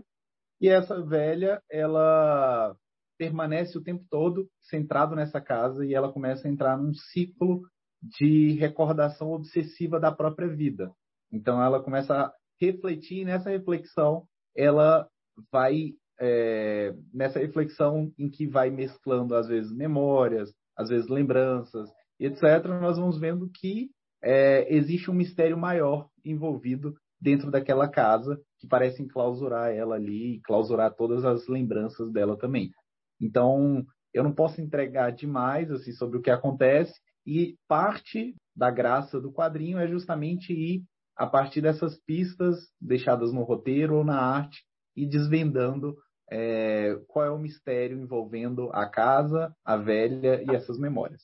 Acho que não dá para dizer muito além disso, senão não entrega. Embora é um quadrinho de quase 200 páginas, é, é difícil falar dele sem, sem dar um spoiler. Assim. É, mas como você gosta de dizer, é tipo, pensa que é um suspense psicológico da A24. Aí vende mais fácil. É, é um, é um mistério da A24. Assim. Quem não sacou a referência, a A24 é uma das principais produtoras de cinema é, de terror e suspense da atualidade, né? Os filmes são ótimos. Se você gosta desse tipo de cinema, vai atrás que você vai se surpreender. Enquanto isso, na sala de justiça. É, Igor, você falou uma coisa interessante a respeito do seu traço, né? É, que você buscou não ler quadrinhos durante o processo de feitura de Dente de Leite. E eu lembro que quando o Patrick me mostrou, a coisa de um ano e pouco atrás, no, no celular dele, uma ilustração, eu falei, pô, que legal, o desenho me lembrou, me lembrou o Chabutê, né? E eu acho muito curioso que é, Dente de Leite tenha saído justamente pela editora Pipoque Nanquim, é, que publica no Brasil o Chabutê, né? Então, é, você falou mais cedo de Preacher, você falou mais cedo de, de Watchman, é, falou de Hellboy. Eu queria saber se o Chabutê é uma referência para o seu trabalho e quem mais você colocaria aí como as suas principais referências que formam o seu DNA de desenhista. Boa, boa pergunta. É engraçado isso, né? Porque você achou Chabutê, é, acho que o Bruno do Pipoca achou Mignola, e um cara que eu conheci, que era tipo o porteiro, vigia aqui do, do parque aqui que eu vou, ele, ele foi de quadrinho, conheci ele, vendi o peixe, e ele foi ler e tal, e ele, nossa, me lembra muito Flávio Colim. É, esse cara, ele é do Sul, inclusive. Aí eu fiquei, caraca, tipo, eu não li os quadrinhos, mas o Colim é uma das maiores influências, principalmente assim, dos últimos tempos. É, quando eu comecei as primeiras seis ou sete páginas, Tava muito forte Chabutê. É, e Mignola é eterno. Só que aí tá, eu não consigo, eu não pensei, eu vejo Mignola no quadrinho, mas ver alguém falando me deixa feliz, porque eu gosto de não eu achar que não tá parecido, mas que alguém consiga ver a influência do Mignola em mim, porque assim é muito importante mesmo assim para minha trajetória de desenho. Nos primeiros Memórias de Outro, nossas tirinhas, se vocês forem ver, é, é Mignola, copiado, né, basicamente. É Mignola, Aí passou ali um tempo que eu virei o maior fã número um do Hawkeye do David Aja, com que até virou a série agora da Disney, mas o traço do David Aja e as como ele resolvia problema. E uma vez eu vi um podcast dele falando, é porque o cara perguntou para ele, nossa, mas é mó criativo, né? E tal. E ele, cara, é o prazo, não tinha prazo, eu fiz isso, aquilo e tal, para ir mais rápido. E eu, tipo, me inspirei muito também, porque eu sou uma pessoa que às vezes tem que dar uma apertada para resolver o problema, para avançar na página. É, então tem, o David Ayer foi muito importante assim num período da minha vida, apesar de ser né, muito moderno assim, né? Só que os caras que eu sou mais fã, se eu for dizer, eu nunca consegui emular. Eles são, eu sou fã de inspiração para me fazer um artista melhor. Então, por exemplo, o Sérgio Top. Eu nem quero, nem almejo desenhar parecido com ele, mas toda vez que eu leio algo dele, ele me, ele me faz querer almejar ser um melhor desenhista. Então, tipo assim, sair do lugar comum. É, outro que me influencia muito, que não está no meu traço, é o Chris Ware, assim, mas é uma das grandes influências da minha vida mesmo. Quando eu conheci Chris Ware, é, mudou minha vida como enxergar a narrativa gráfica, a narrativa. Então, quando eu falei para vocês que eu pedi para o Patrick fazer uns thumbzinhos para o roteiro, é, e aí eu mudava o ritmo, é porque às vezes, o, é, aí não é nem em detrimento ao Patrick, mas às vezes o roteirista não consegue enxergar o ritmo da página como talvez seja melhor. E eu ia lá e adicionava, principalmente assim, é, muito por causa do Chris Ware. Mas narrativamente falando também, não graficamente, o Frank Miller também, a narrativa dele, né, antes de ficar doidão, ele me inspirava muito. Soluções dele, ângulo, ritmo. Acho que, tipo, um quadrinho do Frank Miller bom é quase como se você estivesse ouvindo música, assim, é muito ritmi, ritmado, assim. É, em questão, e aí pra você ver, como desenhista, mas e nem é, eu não falo de ler roteiros do Alan Moore, mas ler obras do Alan Moore te dá também um senso de ritmo, de virada de página, como tudo é importante, como tudo não, como você não deve ser preguiçoso, né? O, o Neil Gaiman, eu fui ler Sandman uns, uns poucos anos atrás, a gente até eu e o Patrick maratonou. Então, ele não é, acaba não sendo tanto influência para mim, mas a potência dele criativa também como roteirista, e quando eu vejo na página traduzida, é, me inspira muito também, que eu posso traduzir qualquer texto de uma forma é, fantástica. Mas aí no traçado mesmo, eu não posso, não tem como eu falar Mignola, David Aja, é, um pouco de Chabutê, sim, apesar de que, tipo, eu não almejo tanto ser tão foda igual o Chabutê, assim, eu quero outra coisa, até mais, o que me inspira mais filosoficamente hoje em dia é o Colinho, assim, fazer uma coisa mais brasileira, algo mais é, reflexivo sobre. E ele é, é engraçado, é porque nem parece que eu sou desenhista, mas eu acho que o traço traduz muito é, uma filosofia que você quer passar. Então, é, uma pintura pode traduzir uma coisa, um traço com um nanquim outra. Então, tipo, eu acho que é, filosoficamente, é, e é isso, eu fiz filosofia, então a filosofia me influencia muito no trabalho. Então, filosofia de vida, assim, quando você vê a obra do Chris Ware, eu tenho Building Stories aqui, que muita gente não tem, porque só tem importado e tal. Quando você vê uma obra daquela, ela te faz pensar assim: nada é o bastante. é uma caixa que vem em 45 formatos diferentes, onde cada formato tem uma narrativa e uma história específica da vida de uma pessoa. E é engraçado que pro Dandy Leite, como eu não li quadrinhos, o que mais me influenciou, na verdade, desenhando, em ritmo e tal, e pensando no texto, era literatura. Então, quando eu falo de building stories no formato quadrinhos, a minha meta de vida é fazer um building stories por quê? Porque Joyce, Faulkner, Virginia Woolf é, me influenciaram muito. Era o período que eu acho que eu li mais eles e estava já desenhando dentro de leite. Então, assim, eu queria muito fazer uma, um quebra-cabeça que exigisse do leitor. Então, é, é, diretamente falando, de traça, pode, pode pôr aí Mignola, é, Colin e Chabuté, e nas filosofias, toda essa galera aí que eu falei e muito mais também. Levar essa pergunta agora para o Patrick sobre as influências, inspirações. É, e fazer só uma pequena explicação para quem está nos ouvindo e de repente não está familiarizado com a terminologia é, técnica, né? Quando a gente é, diz thumb, né, ou thumbnail, a gente está falando a, a, uma espécie de um rascunho que muitas vezes o roteirista ou mesmo o desenhista faz, indicando as ações que estão acontecendo na página de quadrinhos, né? Então, por exemplo, se o roteirista não, não desenha, ele faz os bonecos de palitinho, as cabeças ali, então indica ah, aqui esse personagem está assim, é, aqui vai ser um close, aqui vai ser assim, vai ser assado, coloca umas indicações, né?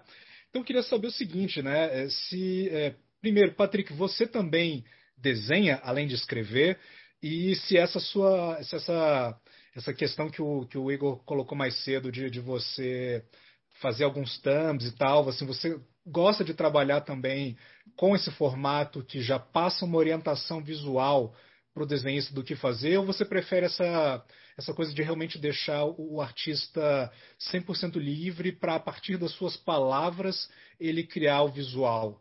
da, da página da HQ. Então, primeiro a questão das influências, e referências é, para texto, para quadrinhos, e depois um pouco de dinâmica do trabalho. São essas duas perguntas. É, para a primeira pergunta, grande parte, assim, é, é, engraçado, porque acho que acabou dialogando um pouco com o que o Igor fez em termos de arte, só que no roteiro. Quando o Igor começou a, a desenhar, ele já deixava claro assim que ah, não, eu não estou conseguindo nem ler, na, não estou conseguindo nem ler quadrinho direito, porque eu sinto que se eu ler vai me prejudicar do ponto de vista criativo, assim, de talvez ficar querendo emular demais. E uma das coisas que logo no início, quando ele começou a, a dar prosseguimento assim à história, eu comecei a notar que acompanhando o trabalho do Igor em 10 anos assim, é, eu percebi, talvez pela primeira vez, que o trabalho dele não estava ecoando tanto determinados artistas. Então, por exemplo, como ele falou aí, por muito tempo ele fez alguma coisa que parecia muito ágil, tinha coisa que parecia muito minhola, e de repente tinha algo na arte dele que destoava muito disso. Ironicamente, assim, quando ele começou a desenhar, ele, assim, pelas nossas conversas, ele não tinha lido tanto assim o Colim, mas eu comecei a ver o Colim quase como se inconscientemente, assim, quase com uma consciência coletiva e ele absorvesse um pouco assim da do, do, tipo de visão do Colim de uma página, assim. Então, é, e aí, de acordo com que ele foi lendo, parece que ele se identificou também, cada vez mais com colinha assim, de acordo com que ele foi produzindo, etc. Então, quando eu fui escrever o roteiro, é, grande parte do que eu estava tentando traduzir ali não não estava assim, embora eu estava usando algumas leituras é, prévias da bagagem literária que eu tinha, especialmente, eu queria também criar algo que parecesse com como se eu estivesse tentando é, pescar assim, algumas das ideias do meu passado mesmo, das memórias que eu tinha relacionado à minha mãe, da, das violências sofridas, da forma como eu via essa, vamos dizer assim, essa maternidade assim forçada, né? Que a mulher muitas vezes é colocada de aquela, aquela posição de, de ser obrigada a, a assumir um papel de mãe e o quanto é violento também essa exigência. Mas, é, de acordo com que eu fui colocando no papel, eu comecei a tentar trazer coisas do que eu estava lendo especialmente ali. Então eu fui ler As Meninas da Lídia Fagundes Telles, que para mim me motivou a construir um texto que fosse desafiador do ponto de vista desse quebra-cabeça narrativo.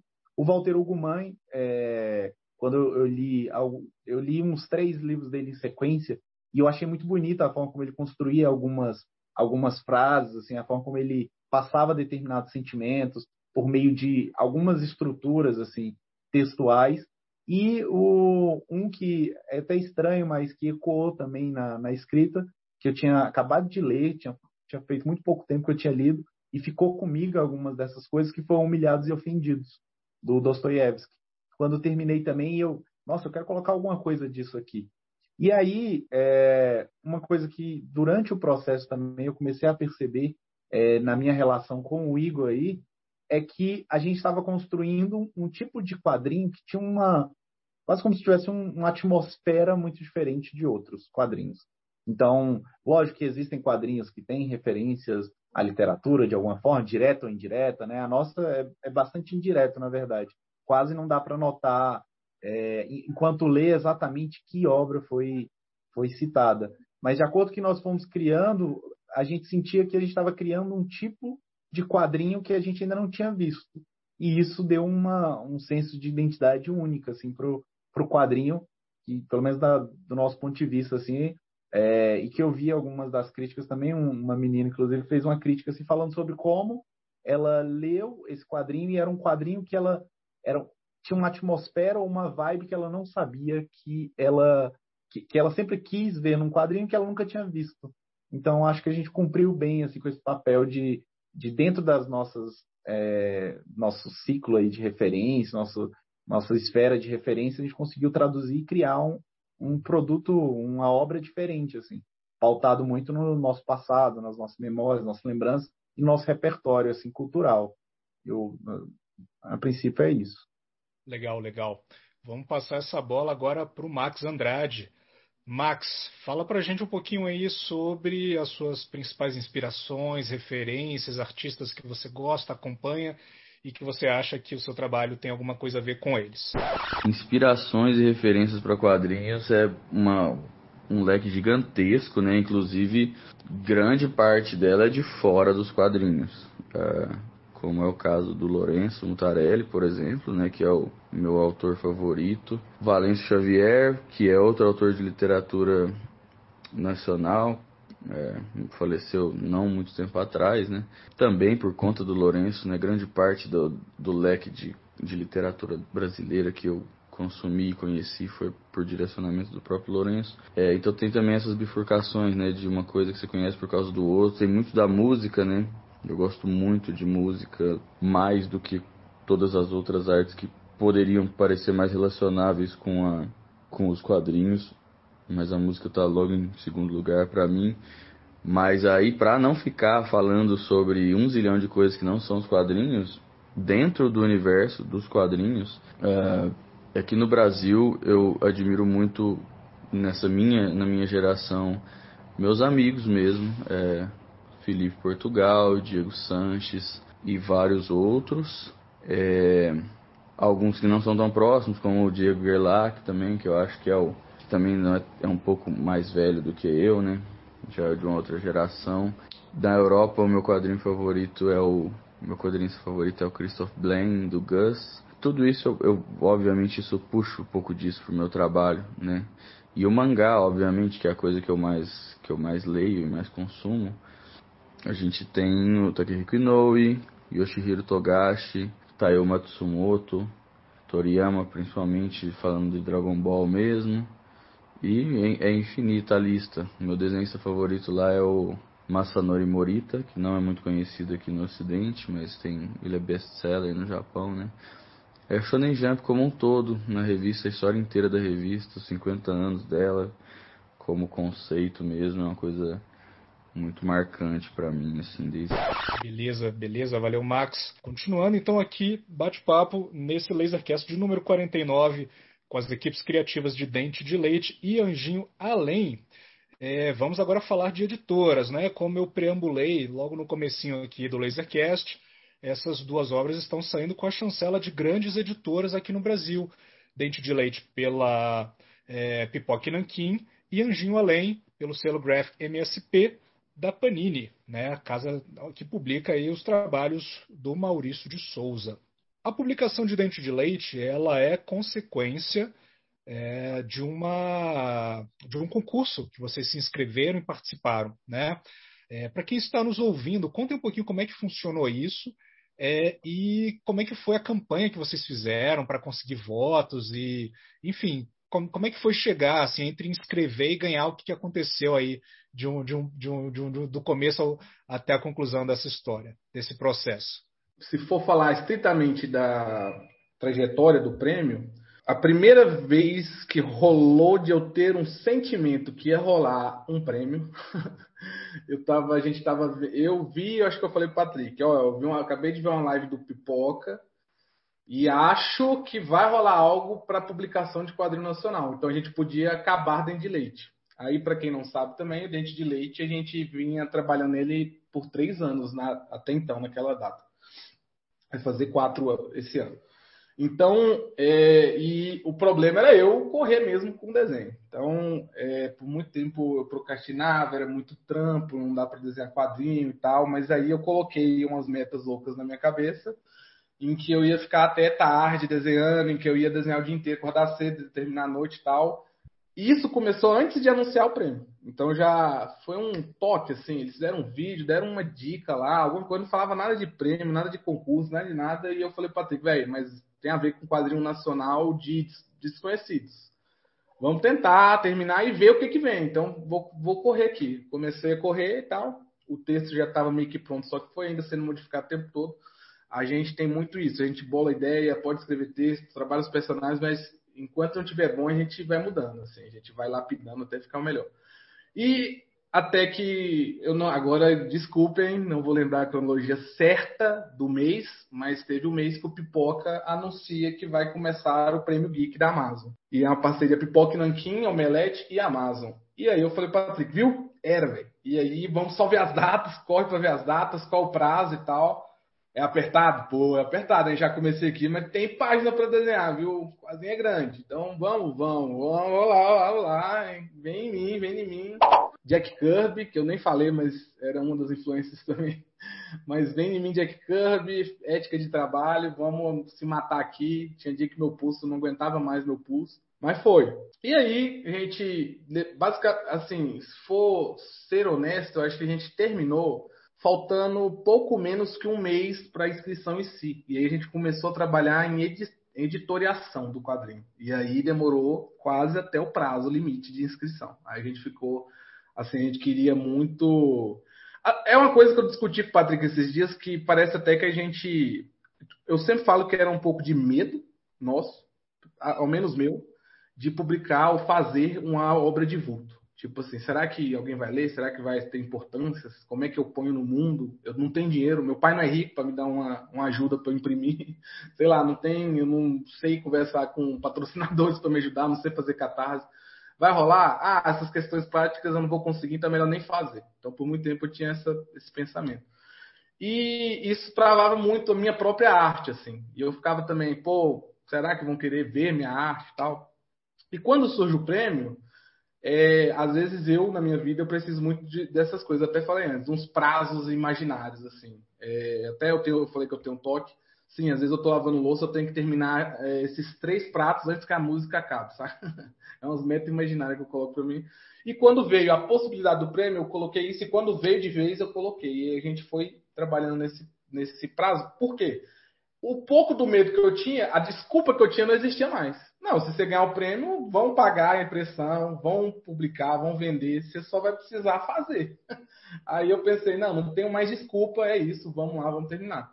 E aí a gente trabalhou, eu corri, terminei a, a arte, a gente editou, é, e é isso, é, eu lembrei disso porque eu e o Patrick parece que a gente também se preparou muito nesse tempo que a gente não fez nenhum quadrinho longo de vulto. A gente ouvia muito podcast, vídeo de quadrinhos sobre editoras, né, com editores, e isso assim é, foi uma máxima que eu acho assim, que até para quem está ouvindo aí que pensa em se inscrever num prêmio ou nesse prêmio, que tem a segunda edição agora, é, para pegar essa visão, assim, porque até quadrinhos que eu já vi no Catarse, e quadrinhos independentes de amigos meus, é, você vê que, pô, falta revisão, falta ali alguém falar assim, cara, isso aqui tá muito ruim, se você mudar vai ficar melhor. Ou então falta o ego do cara, ele não aceita, é por isso que ele vai fazer independente, o problema é dele, foda-se todo mundo. Mas assim, não fica, pelo menos assim, do que eu e o Patrick também, nessa sinergia nossa, acreditava que era o melhor trabalho profissional. Então a gente queria fazer algo melhor, independente da gente ganhar ou não. Então a gente queria preparar extras, a gente queria convidar pessoas é, com especialidade para escrever um texto. A gente queria que pessoas que conhecem a língua revisassem. Então foi assim, um processo de reunir Aí que eu falei, é, o quadrinho ele é como criar uma criança, é, é né? É, precisa de uma ilha inteira para criar esse quadrinho. Não é só eu e o Patrick. Então, tipo, já começa nos dois, mas termina com 250 outras pessoas, assim. Foi a família inteira ajudando. Foi depois aí chega, né? Quando na outra etapa vai chegar no editor, tem mais gente.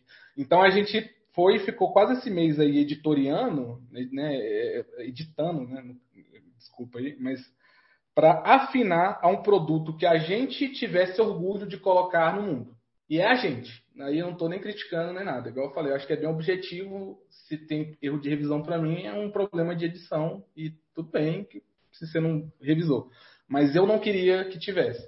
Então, é... e tinha um pensamento meu também. A Pipoca Nanquim ela é muito famosa por quase não ter erro de revisão, por exemplo.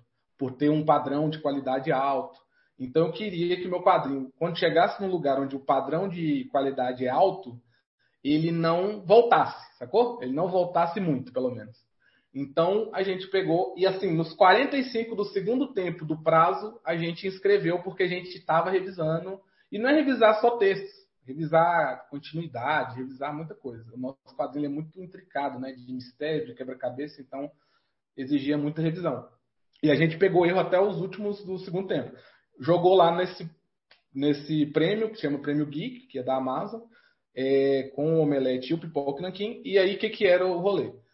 Quem ganhar, é, primeiro, ia ter uma etapa de inscrição. Dessa inscrição ia ter uma segunda etapa de finalistas, onde cinco seriam selecionados, cinco obras, tanto de quadrinhos como literatura de ficção científica ou terror, né, literatura geek, que chamaram. É, então, cinco obras de literatura, cinco obras de quadrinho, e é, depois dessa etapa seria voto popular, onde a gente teria que é, reunir votos na, na Tora e quem conseguisse mais votos ganharia. É, eu e o Patrick não somos as pessoas mais populares do mundo aí de, no mundo de quadrinhos, né? Se fosse uma Ilustralu da vida, ela teria ganhado de lavada.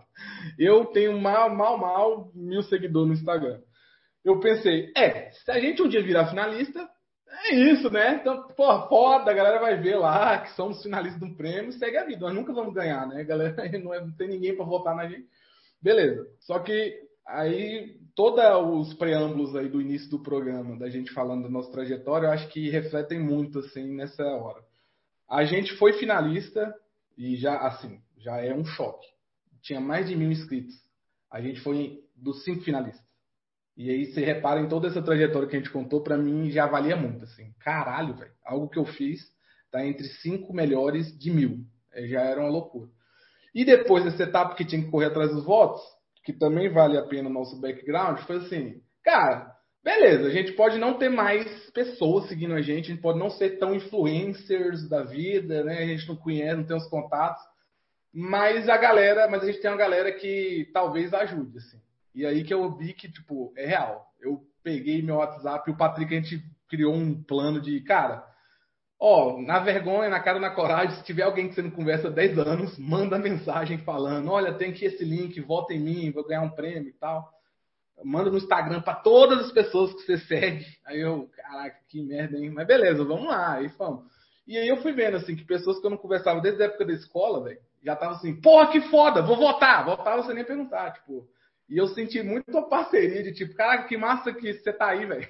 tipo, que foda, vai lá, espero que você ganhe, eu vou espalhar para todo mundo. E tem esse, tinha esse lado que eu senti que rolava real, assim, muito natural da galera querer ajudar. E o lado também que eu acho que ajudou nessa questão de votos. O Patrick, ele é professor ainda, eu não sou mais, mas assim, era, Patrick, faz propaganda eleitoral gratuita aí nos seus horários de escola e reúne o máximo de de moleque para votar na gente. Ele fez. E assim, eu não sei os outros concorrentes e tal, mas é, não foi fama mesmo, foi a raça. Minha mãe, velho, ela, ela na época estava morando até aqui em Minas. Ela e o, na época, namorado dela, cara, eu acho que ele mandou para os grupos, e tipo assim, né? Véi tem grupo para dar com pau, né? E eles fazem tudo o que acontece. Eles mandam uma mensagem, eles abrem mesmo os links, eles vai na, na, fé, né? E o cara disse que ele conhecia os caminhoneiros da cidade, véio, e tipo, mandou para todo, que os caras mandavam, e tipo, e que minha mãe falando que queria que eu ganhasse e tal. Então foi um esforço, diria que familiar, escolar e de muita loucura, assim, e da galera. Então, aí dessa etapa veio a, eles iam anunciar, eu acho que ainda vai manter assim, anunciar na CCXP o vencedor do prêmio. Tem um vídeo no meu Instagram para quem quiser ver a minha reação que foi gravada pela minha esposa, não é, não é planejado, pelo menos não por mim, mas é da loucura de ter ganho, porque mesmo com tudo isso que eu tô falando de reunir votos, era assim, ah, será que a gente conseguiu 500 votos? será que 500 é o bastante? Acho que não, não vai dar. Pô, tem uns quadrinhos muito foda, eles não vão querer o nosso. Então, galera, é muito boa. A gente leu todos, os, os lazarentos. A gente dando uma olhada em todos. Não, não é possível que esse aqui vai. E, e foi anunciado na CCXP. E é, o resto é história. A gente ganhou e aí ia começar a trabalhar com o Pipoque Nanquim no ano seguinte, que no caso é esse ano. E aí a gente começa a entrar em contato. E pra gente, eu acho que assim, aí essa é a parte que eu acho que o meu relato é mais importante eu e o Patrick nunca mesmo tinha trabalhado com editor. Nunca. A gente fez zine, fez tiro online da nossa cabeça, mas a gente nunca trabalhou com editores. E a gente tinha apreensão, né? Por exemplo, uma das apreensões era, pô, quando chegar na editora, agora que a gente ganhou, né? Você primeiro tem que respirar, tipo, caraca, ganhamos. ganhamos mesmo? Ganhamos, não é possível. Será que vai dar algum pau, eles vão cancelar, vão eleger outro? Não, não, ganhamos, vamos lá. É, você fica cabreiro assim até até até o, o, quadrinho chegar na minha casa, eu ainda acreditava que podia algo dar errado e não existir. Eu não sei se sou eu ou se, né? Mas é, será que eles vão pedir mudança estrutural? Será que eles vão querer mexer nisso, naquilo? Será que vai voltar muita muita revisão de texto? E assim, aí eu voltando lá no que eu falei que a pipoca tem esse padrão de qualidade, cara, foi muito louco assim, porque a primeira reunião que a gente teve com a editora foi mais técnica. E aí, por exemplo, as letras do quadrinho, minha esposa que fez. A gente queria fazer mesmo assim, tudo assim, do bom e do melhor, independente de saber ou não. Então foram as primeiras letras que minha esposa fez na vida. Tava tudo certo tecnicamente? Não. A gente achava bonito, mas aí tá, um olhar editorial a gente não tinha. Então, na primeira reunião que a gente teve foi técnica, o, o, os editores propuseram é, o formato, e por mais louco que pareça, era o formato que eu pensei e desenhei. Então foi muito louco, que eles não sabiam, já propuseram o mesmo formato. E veio é, essa mudança, assim, a coisa maior era, ah, tem que mudar um pouco da fonte, tem como ser só. Eu não sei nem explicar, é um termo muito técnico, mas era o kerning da fonte, que é tipo o espaçamento, umas coisas assim e tal, estava muito desajustado. E aí, é, essa foi a primeira reunião. Então a gente já parou e falou assim: pô, não pediram nada da história, né? Então, é mais técnico, né? Tá tudo certo, certo. E foi passando as etapas e a gente tinha reuniões e eu acho que a coisa que mais eu trabalho de editorial na editora foi capa. Porque a gente tinha uma capa e eles queriam outra mais chamativa e tal, que hoje em dia, de fato, eu me orgulho dela. Aí a gente reuniu com o designer, que é o Guilherme Barata, muito conhecido aí também.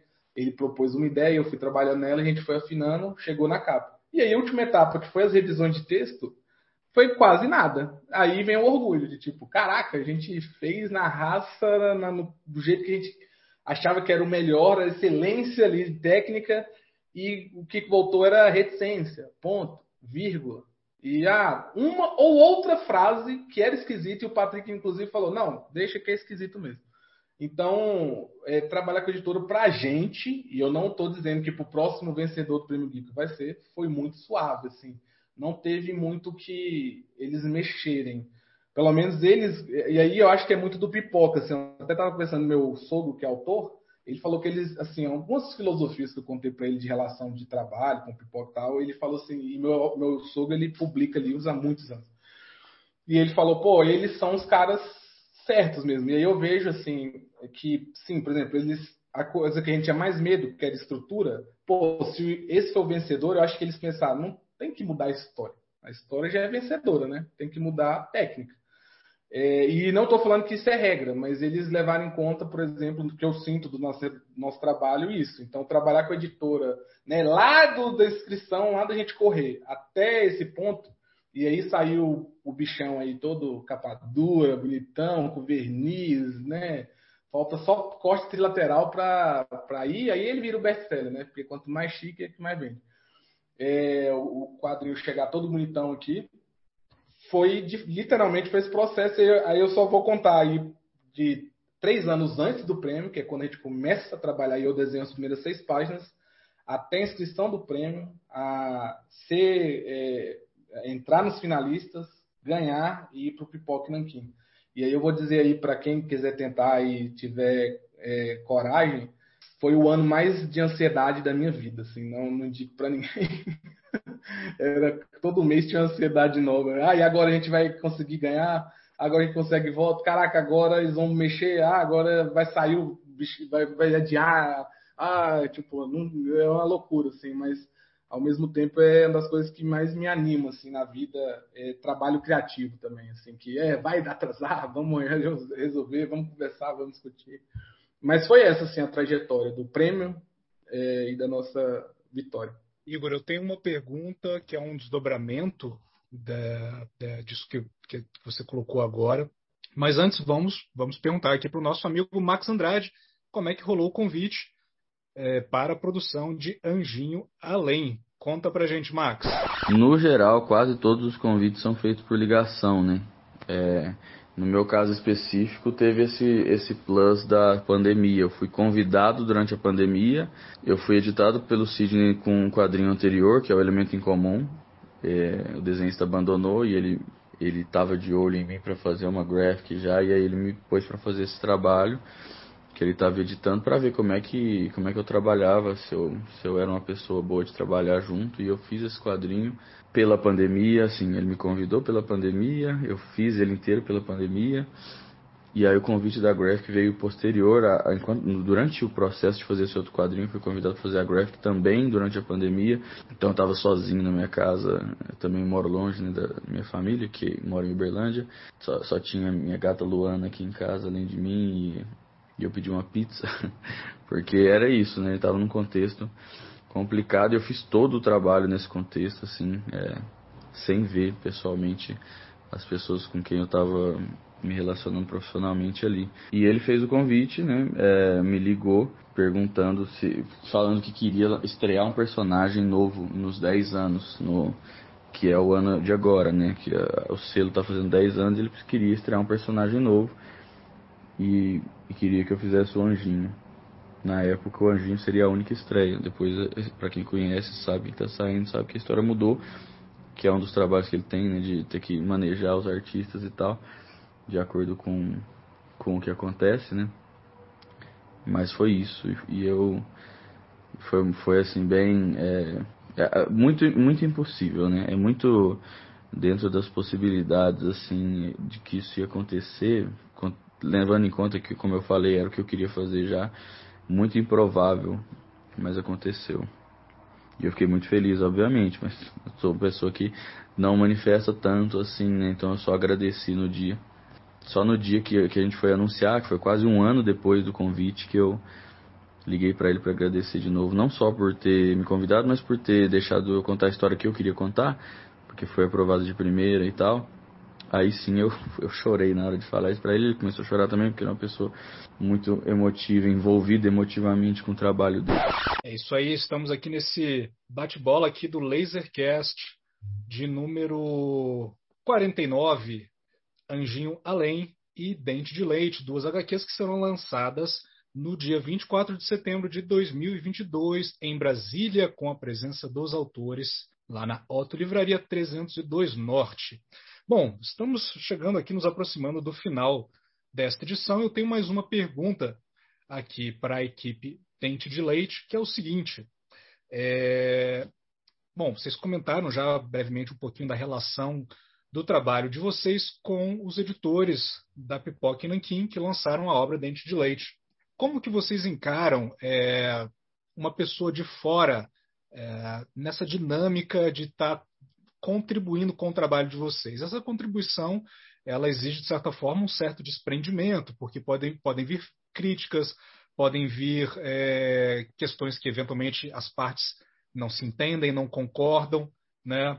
É, vocês enxergam como importante essa figura do editor, ou então talvez um, um, um, assessor, um conselheiro, alguém que vai olhar e tentar detectar aquilo que não está funcionando na obra e apontar sem, é, sem medo de estar ali pisando em ovos. Oh, isso aqui não está funcionando, isso daqui seria melhor ser diferente. Isso é algo que vocês veem como interessante, algo que vocês enxergam como, como necessário para a produção de quadrinhos?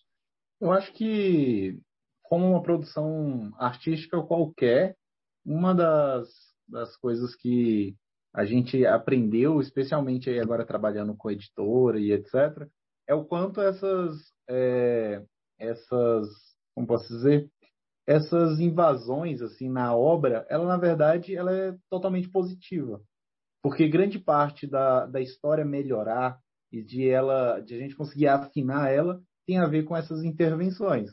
Então, algumas vezes por trabalhar em como equipe, assim como uma dupla, eu e o Igor já temos um, essa sinergia e nós fazemos essas, essas intervenções no trabalho um do outro. Então, é, por exemplo, se o Igor não sente que determinada frase ela não está funcionando muito bem na página, ou determinado termo, ou alguma expressão, por exemplo, ele rapidamente ele já fala comigo, a gente debate e a gente vê o que ficaria melhor, o que, que é, cabe melhor dentro daquela página, etc. Da mesma forma na arte. Então, determinadas coisas, às vezes eu aponto para o Igor, mas a gente também não, não fica naquela na necessidade de, ah, você precisa resolver agora, mas a gente fica com essas pequenas anotações. Então, hoje mesmo eu já passei uma anotação de um quadrinho, é, o próximo quadrinho que nós estamos fazendo para o Igor, mas uma coisa assim pequena, mas que é um erro, é um problema e que a gente precisaria resolver, mas que não existe a necessidade às vezes da, da urgência nesse momento agora de produção. Mas, de acordo que nós fomos fazendo o Dente Leite, a gente foi percebendo que, ao apresentar essa obra para pessoas que a gente confiava, que, que tinham opiniões que a gente levaria em conta do ponto de vista crítico, de que é, acrescentaria aquilo ali, a gente partiu do pressuposto de que o que aquilo, aquilo que vier de bom ou para melhorar de alguma forma, ou pelo menos que não retire a essência da nossa história de alguma forma, a gente agregaria aquilo que, do ponto de vista crítico, a gente considerasse que, de fato, é, é algo que traz camadas para a história. A maior parte da história, vamos dizer assim, a gente não, não teve tantas intervenções. Grande parte da, da história, até quase o final da história, a gente sequer tinha mostrado para outras pessoas. Então, o Igor chegou a mostrar algumas vezes para a esposa dele, mas intervenções assim mais diretas, vamos dizer assim, mais invasivas na história, somente no, no final, assim, mas nada que fosse mudanças muito drásticas também, porque a gente já confiava também na estrutura ali narrativa que a gente tinha criado. Então, assim, conhecendo tanto eu quanto o Igor, nós somos muito cinéfilos, então a gente sempre consumiu muito cinema, até uh, acredito, eu com certeza muito mais cinema é, do que o próprio quadrinho, embora eu leio muito também, mas o cinema veio primeiro, muito antes do quadrinho, o cinema teve um, um protagonismo muito maior. Então, conhecendo essas histórias, tanto eu quanto o Igor, a gente acompanhando histórias, lendo livros, etc., a estrutura narrativa, a gente conhece as estruturas narrativas e formas de se contar determinadas histórias. Então, não que nosso julgamento esteja sempre correto ou, certo, claro que essa leitura externa é importante, mas uma coisa que é, a gente percebeu ao longo do processo é que essa leitura externa é importante também para apontar determinadas percepções que a gente pode concordar ou não e, e a gente entender se algumas são cabíveis da gente mudar e a gente agregar é, essas observações à história para melhorar, ou algumas que são equivocadas do ponto de vista do que nós estamos querendo contar ali naquela história. Então a gente começou a discernir melhor essas coisas. Então, coisas que eram que às vezes ou eu mesmo apontava para o Igor e ele considerava aquilo válido do ponto de vista ali da arte, alguma coisa assim, a gente mudava ou quando era algo que de fato tinha algum sentido, às vezes, ou alguma camada maior. Por exemplo, no final do, do quadrinho já do Dente Leite, quando estava na revisão com os editores, é, algumas das, das coisas que eles apontaram eram estranhezas da linguagem que a gente gostaria de manter. Então, assim, existiam algumas das algumas passagens do quadrinho, por ter uma linguagem mais poética, que é, algumas dessas frases, inclusive, eu escrevia pensando nos, nos, na ambiguidade ou nos múltiplos sentidos que determinada frase poderia é, evocar, assim, determinado ou, ou, desenvolver determinado sentido ali para a história. E aí, algumas dessas coisas eles apontaram, mas eles não tinham sido os primeiros a apontarem, por exemplo, os editores. Outras pessoas que a gente já tinha passado tinham apontado, às vezes, o mesmo, a, mesma frase, a, a mesma sentença ali mas que a gente preferiu manter porque mantinha a estranheza da linguagem, mantinha a ambiguidade, a, a polissemia de determinados termos, por exemplo. Então, é, pelo menos eu, e eu acredito que o Igor também, a gente viu como positivo, na verdade, essas, essas intervenções, assim, na, tanto no roteiro quanto na arte. A gente conseguiu chegar num, num ponto comum em que ambos ali é, concordavam e, e a gente fazia um bate-bola que a gente conseguia chegar num consenso relativamente sem muitas tensões, assim. Mas o Igor pode falar também da, da, da percepção dele. É uma linha bem tênue, assim, só para acrescentar, eu concordo tudo que o Patrick falou, na verdade, mas é uma linha tênue é, entre, porque o artista, né, o cara, o arteiro que faz arte, ele tem um ego muito grande, né, não tem como negar, né, então, assim, você tem muito, assim, minha ideia é sempre a melhor, e o meu desenho é o melhor, e, assim, não fale dele, pelo amor de Deus, então, é, o processo que ajuda, é, por exemplo, conhecer o Patrick há 10 anos ajuda muito a isso ficar mais fácil do que, por exemplo, às vezes eu mostrar uma página para minha esposa, ela apontar algo eu ficar puta, tipo, não, você está. é, eu conheço minha esposa há quê? cinco anos, né? menos que o Patrick. Então, tipo, meu casamento com o Patrick é mais longo. Então, é, ter esse tempo, às vezes o Patrick vai, aponta uma parada, eu, caralho, velho, não sabe que eu vou ter que demorar tipo, tantas horas para desenhar isso, redesenhar e tal, e você fica puto. Só que no dente de leite, o processo na minha cabeça mudou todo que era. Às vezes eu podia até ficar puto, mas eu sempre pensava, mas é para melhor. E aí a linha tênue que eu estou falando é, você tem que não necessariamente abandonar esse ego, porque esse ego é o que também te dá confiança no que você está fazendo, no que você acredita, na sua ideia. Só que é abaixar um pouco esse ego e ver se o que está vindo é para agregar e para melhorar a obra. Então, até quando eu falei que o Pipoca não mudou muito, mas eu acho que é porque sim, a gente fez um processo de editoriação antes mesmo. Então, a gente passou por tantas leituras, tantas pessoas, mas a gente teve aí o bom ego de não, isso é a nossa ideia, isso nós não vamos mudar, mas ao mesmo tempo de não é, isso aqui está bem confuso, ninguém vai entender, é só eu e o Patrick que tá me entendendo, porque está na nossa cabeça, vamos melhorar isso. Ah, mas isso aqui e tal. Então, é, quando chega na editora já tem tanta leitura que era muito difícil mesmo também, eu acho, vir alguma coisa estrutural.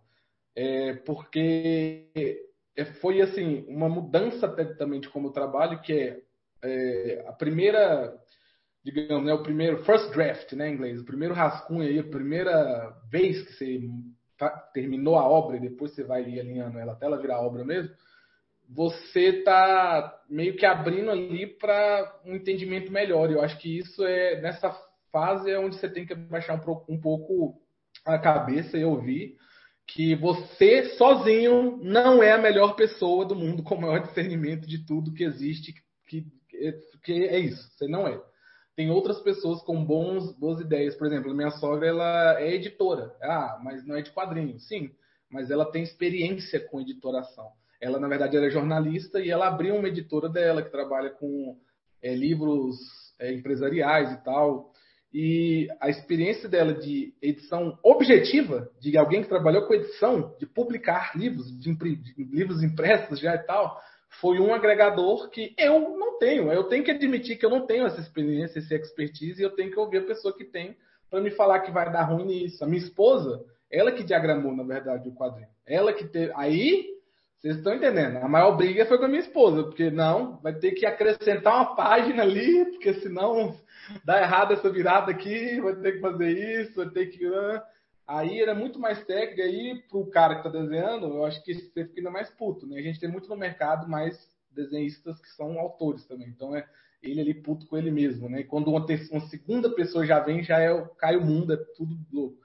Mas até, o Patrick falou, facilita até serem dois, porque você já tem a primeira porrada, aí depois vindo mais porradinhas, e na verdade não é nem porrada, você tem a primeira martelada, e essas marteladas vão lapidando a obra até ela virar a melhor possível, assim, e eu acho que esse é um jeito de ver, assim, tudo bem, eu acho que quem não não porque é isso também, é muito difícil a personalidade e tal, pessoas trabalharem com editores ou outras vozes mesmo, mesmo invadindo. E tem obras aí que eu conheço que o cara fez sozinho, é muito foda e não tem nada a ver uma coisa com a outra. Mas pra gente, assim, eu acho que até pro futuro foi muito útil e bom. Tanto que é para aprender também. Eu tive muitas coisas de técnica, é, não necessariamente de desenho, técnica na vida, para publicar, de impressão, de diagramação que eu aprendi nessa feitura ouvindo as pessoas e foi assim. Hoje em dia eu vejo até que foi mais suave do que poderia ser até. Legal. Será que foi assim é, suave, tranquilo com o nosso amigo Max de Andrade? E aí, Max, como é que foi lidar com o Sidão e o pessoal da Graphic MSP durante a produção de Anjinho Além? Conta pra gente. Eu já tinha trabalhado outras vezes com editores, né? Várias vezes com editores diferentes e projetos diferentes, né? Como eu falei, como desde 2008 estou fazendo, muitos casos foram com editores. Os principais tinham sido o Rafael Fernandes, na Draco, por onde eu fiz uma história curta e depois eu lancei o Tool Challenge, né? Que foram sete livros, então o Tool Challenge teve muita uh, suporte dele, inclusive a história melhora muito com o tempo, principalmente depois que ele entra como editor. Eu acho que foi uma experiência ótima. E, e também os trabalhos com o Japão, né, que eu fiz pro depois que eu fiz os trabalhos premiados no Silent Manga Audition, eu fiz algumas obras já sendo editado pelos editores de lá.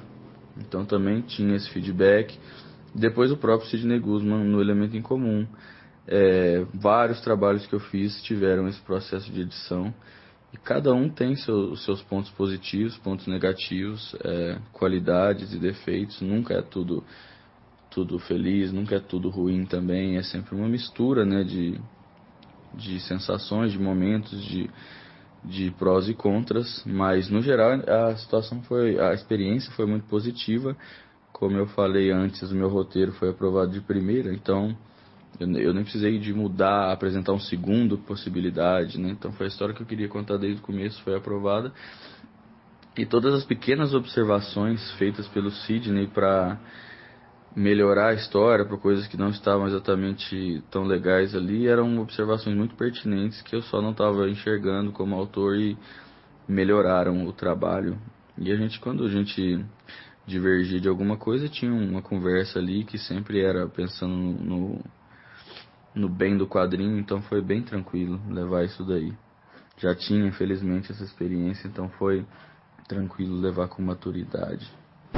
É, beleza, valeu, Max. Vamos então agora para a nossa última rodada aqui de perguntas e respostas no Lasercast de número 49. Bom, se você chegou até o final, lembrando que no dia 24 de setembro de 2022 tem um lançamento presencial em Brasília com os autores de Dente de Leite e Anjinho Além, na Livraria, que fica na 302 Norte, no bloco E Subsolo.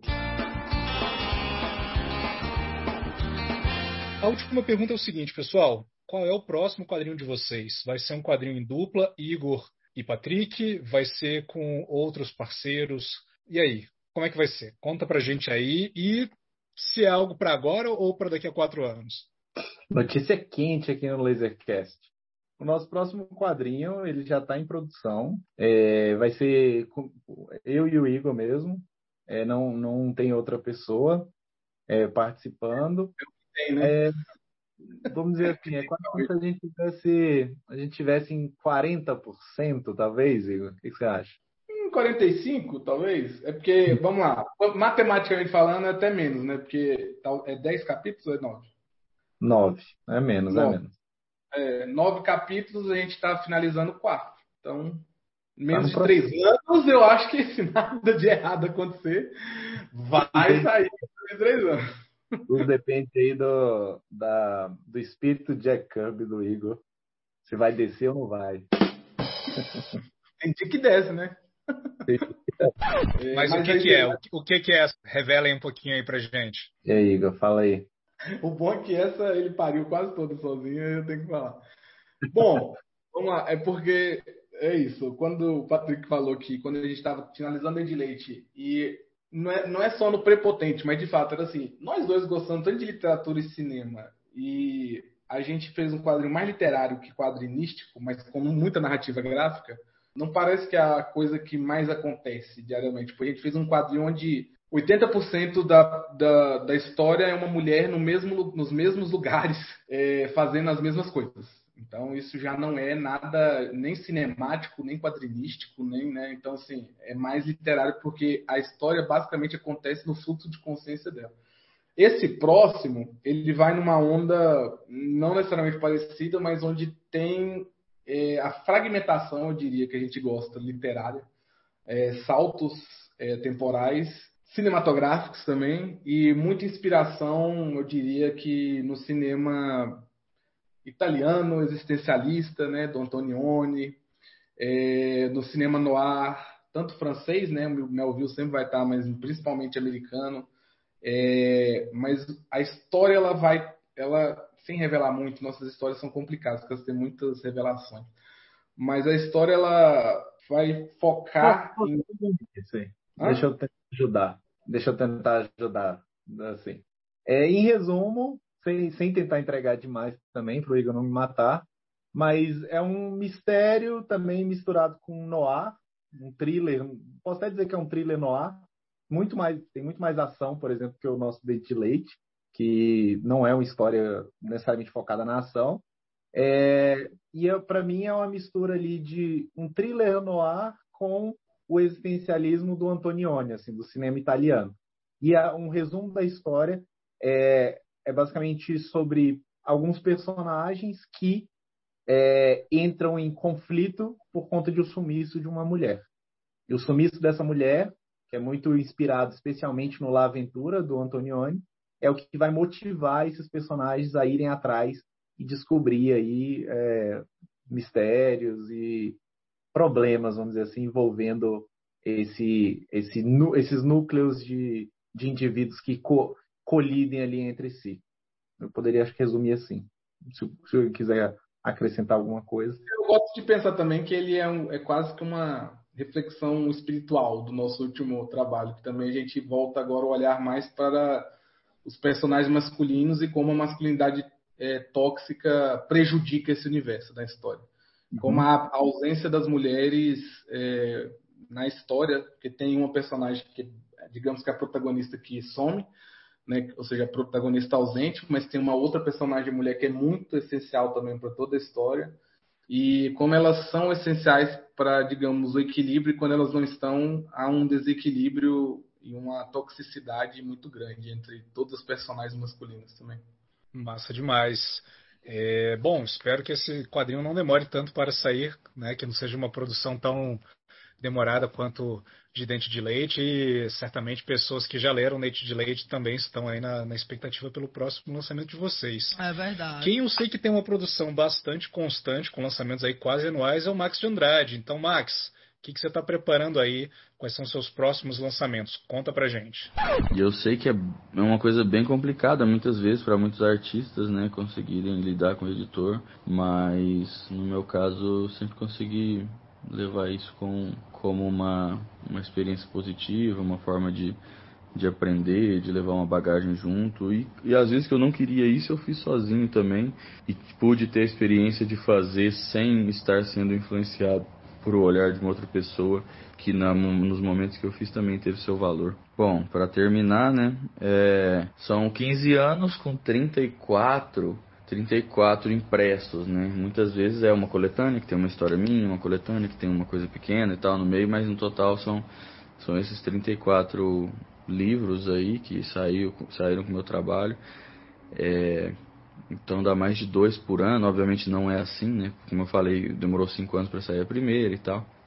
Mas eu tô sempre produzindo, eu tenho umas, umas ideias para para livros, tem muitas ideias assim que podem preencher os próximos 10 anos da minha vida tranquilamente. Eu só preciso de conseguir tempo e recurso para conseguir continuar fazendo elas, que é o que é sempre muito difícil aqui no Brasil. É, então tenho vontade de fazer um monte de coisa, projetos com parceria com outras pessoas, fazer trabalhos com o Marcel de novo, é, fazer com outros quadrinistas que eu admiro, que eu, que eu citei aqui. É, tem um, um leque de possibilidades gigantesco, então tem algumas coisas que eu já fiz que vão ser lançadas em coletâneas. Tem projetos que estão engatilhados que eu quero fazer e, e, e tenho só conversa com pessoas. Mas o meu próximo álbum longo, que seria um, uma sucessão do Tour Challenge, do Juquinha e do Anjinho, né? Esse tipo de trabalho de fôlego meu mesmo, mais importante e tal. É, seria um, uma continuação deles, né?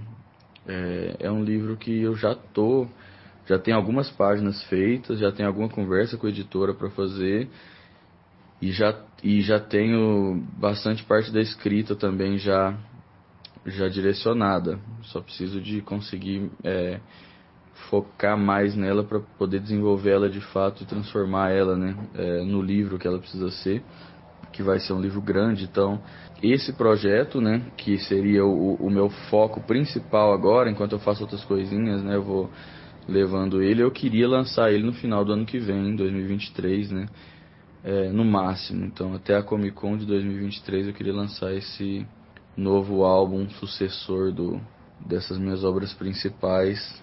Dessa vez falando sobre o próprio ofício de fazer quadrinhos, mas não biograficamente, assim como nenhum desses outros é. Seria inclusive uma história de ficção científica, mas não posso falar mais do que isso, né? Porque já, já falei bastante sobre, na verdade.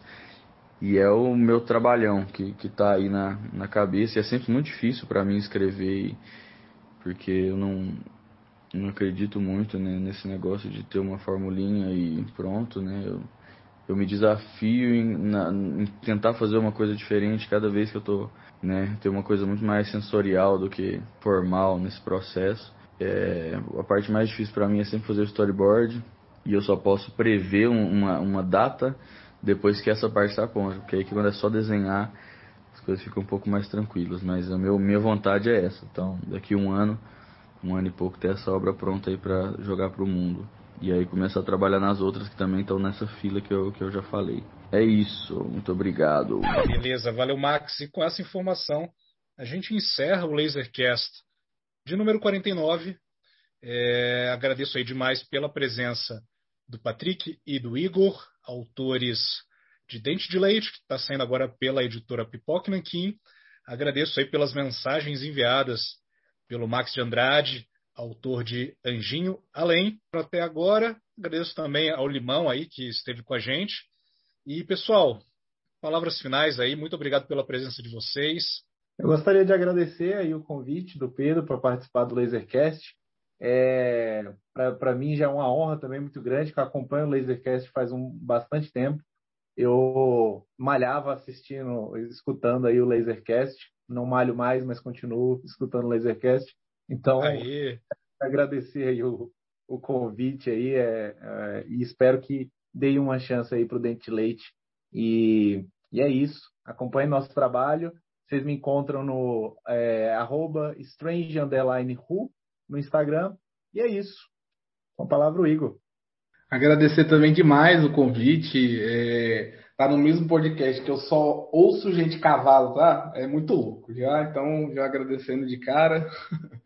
só de estar no elenco aqui já fico orgulhoso. Agradecer demais mesmo o convite, porque é, para o quadrinho nacional, mesmo da Pipoca Nanquim, quanto mais a gente está aí falando e divulgando, é muito assim, importante para a gente, é essencial estar tá, é, presente aí.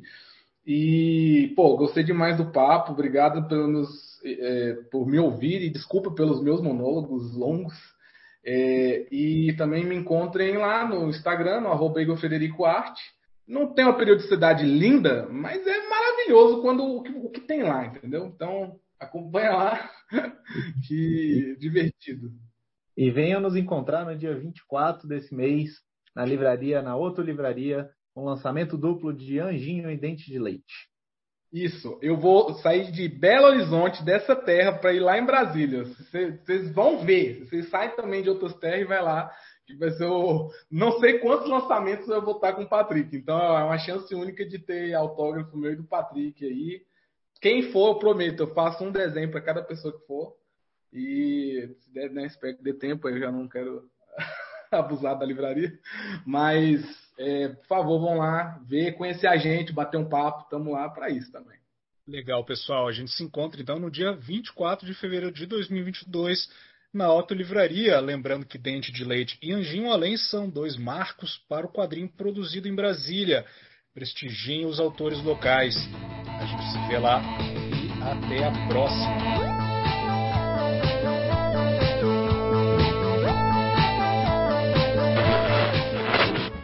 Raio Laser é Ciro Inácio Marcondes, Pedro Brant, Márcio Júnior, Marcos Maciel de Almeida, Dandara Palankov, Bruno Porto, Lima Neto. Edição do Lasercast, Éder Freire e Gustavo Trevisoli. Mídias sociais, Ed Tenório.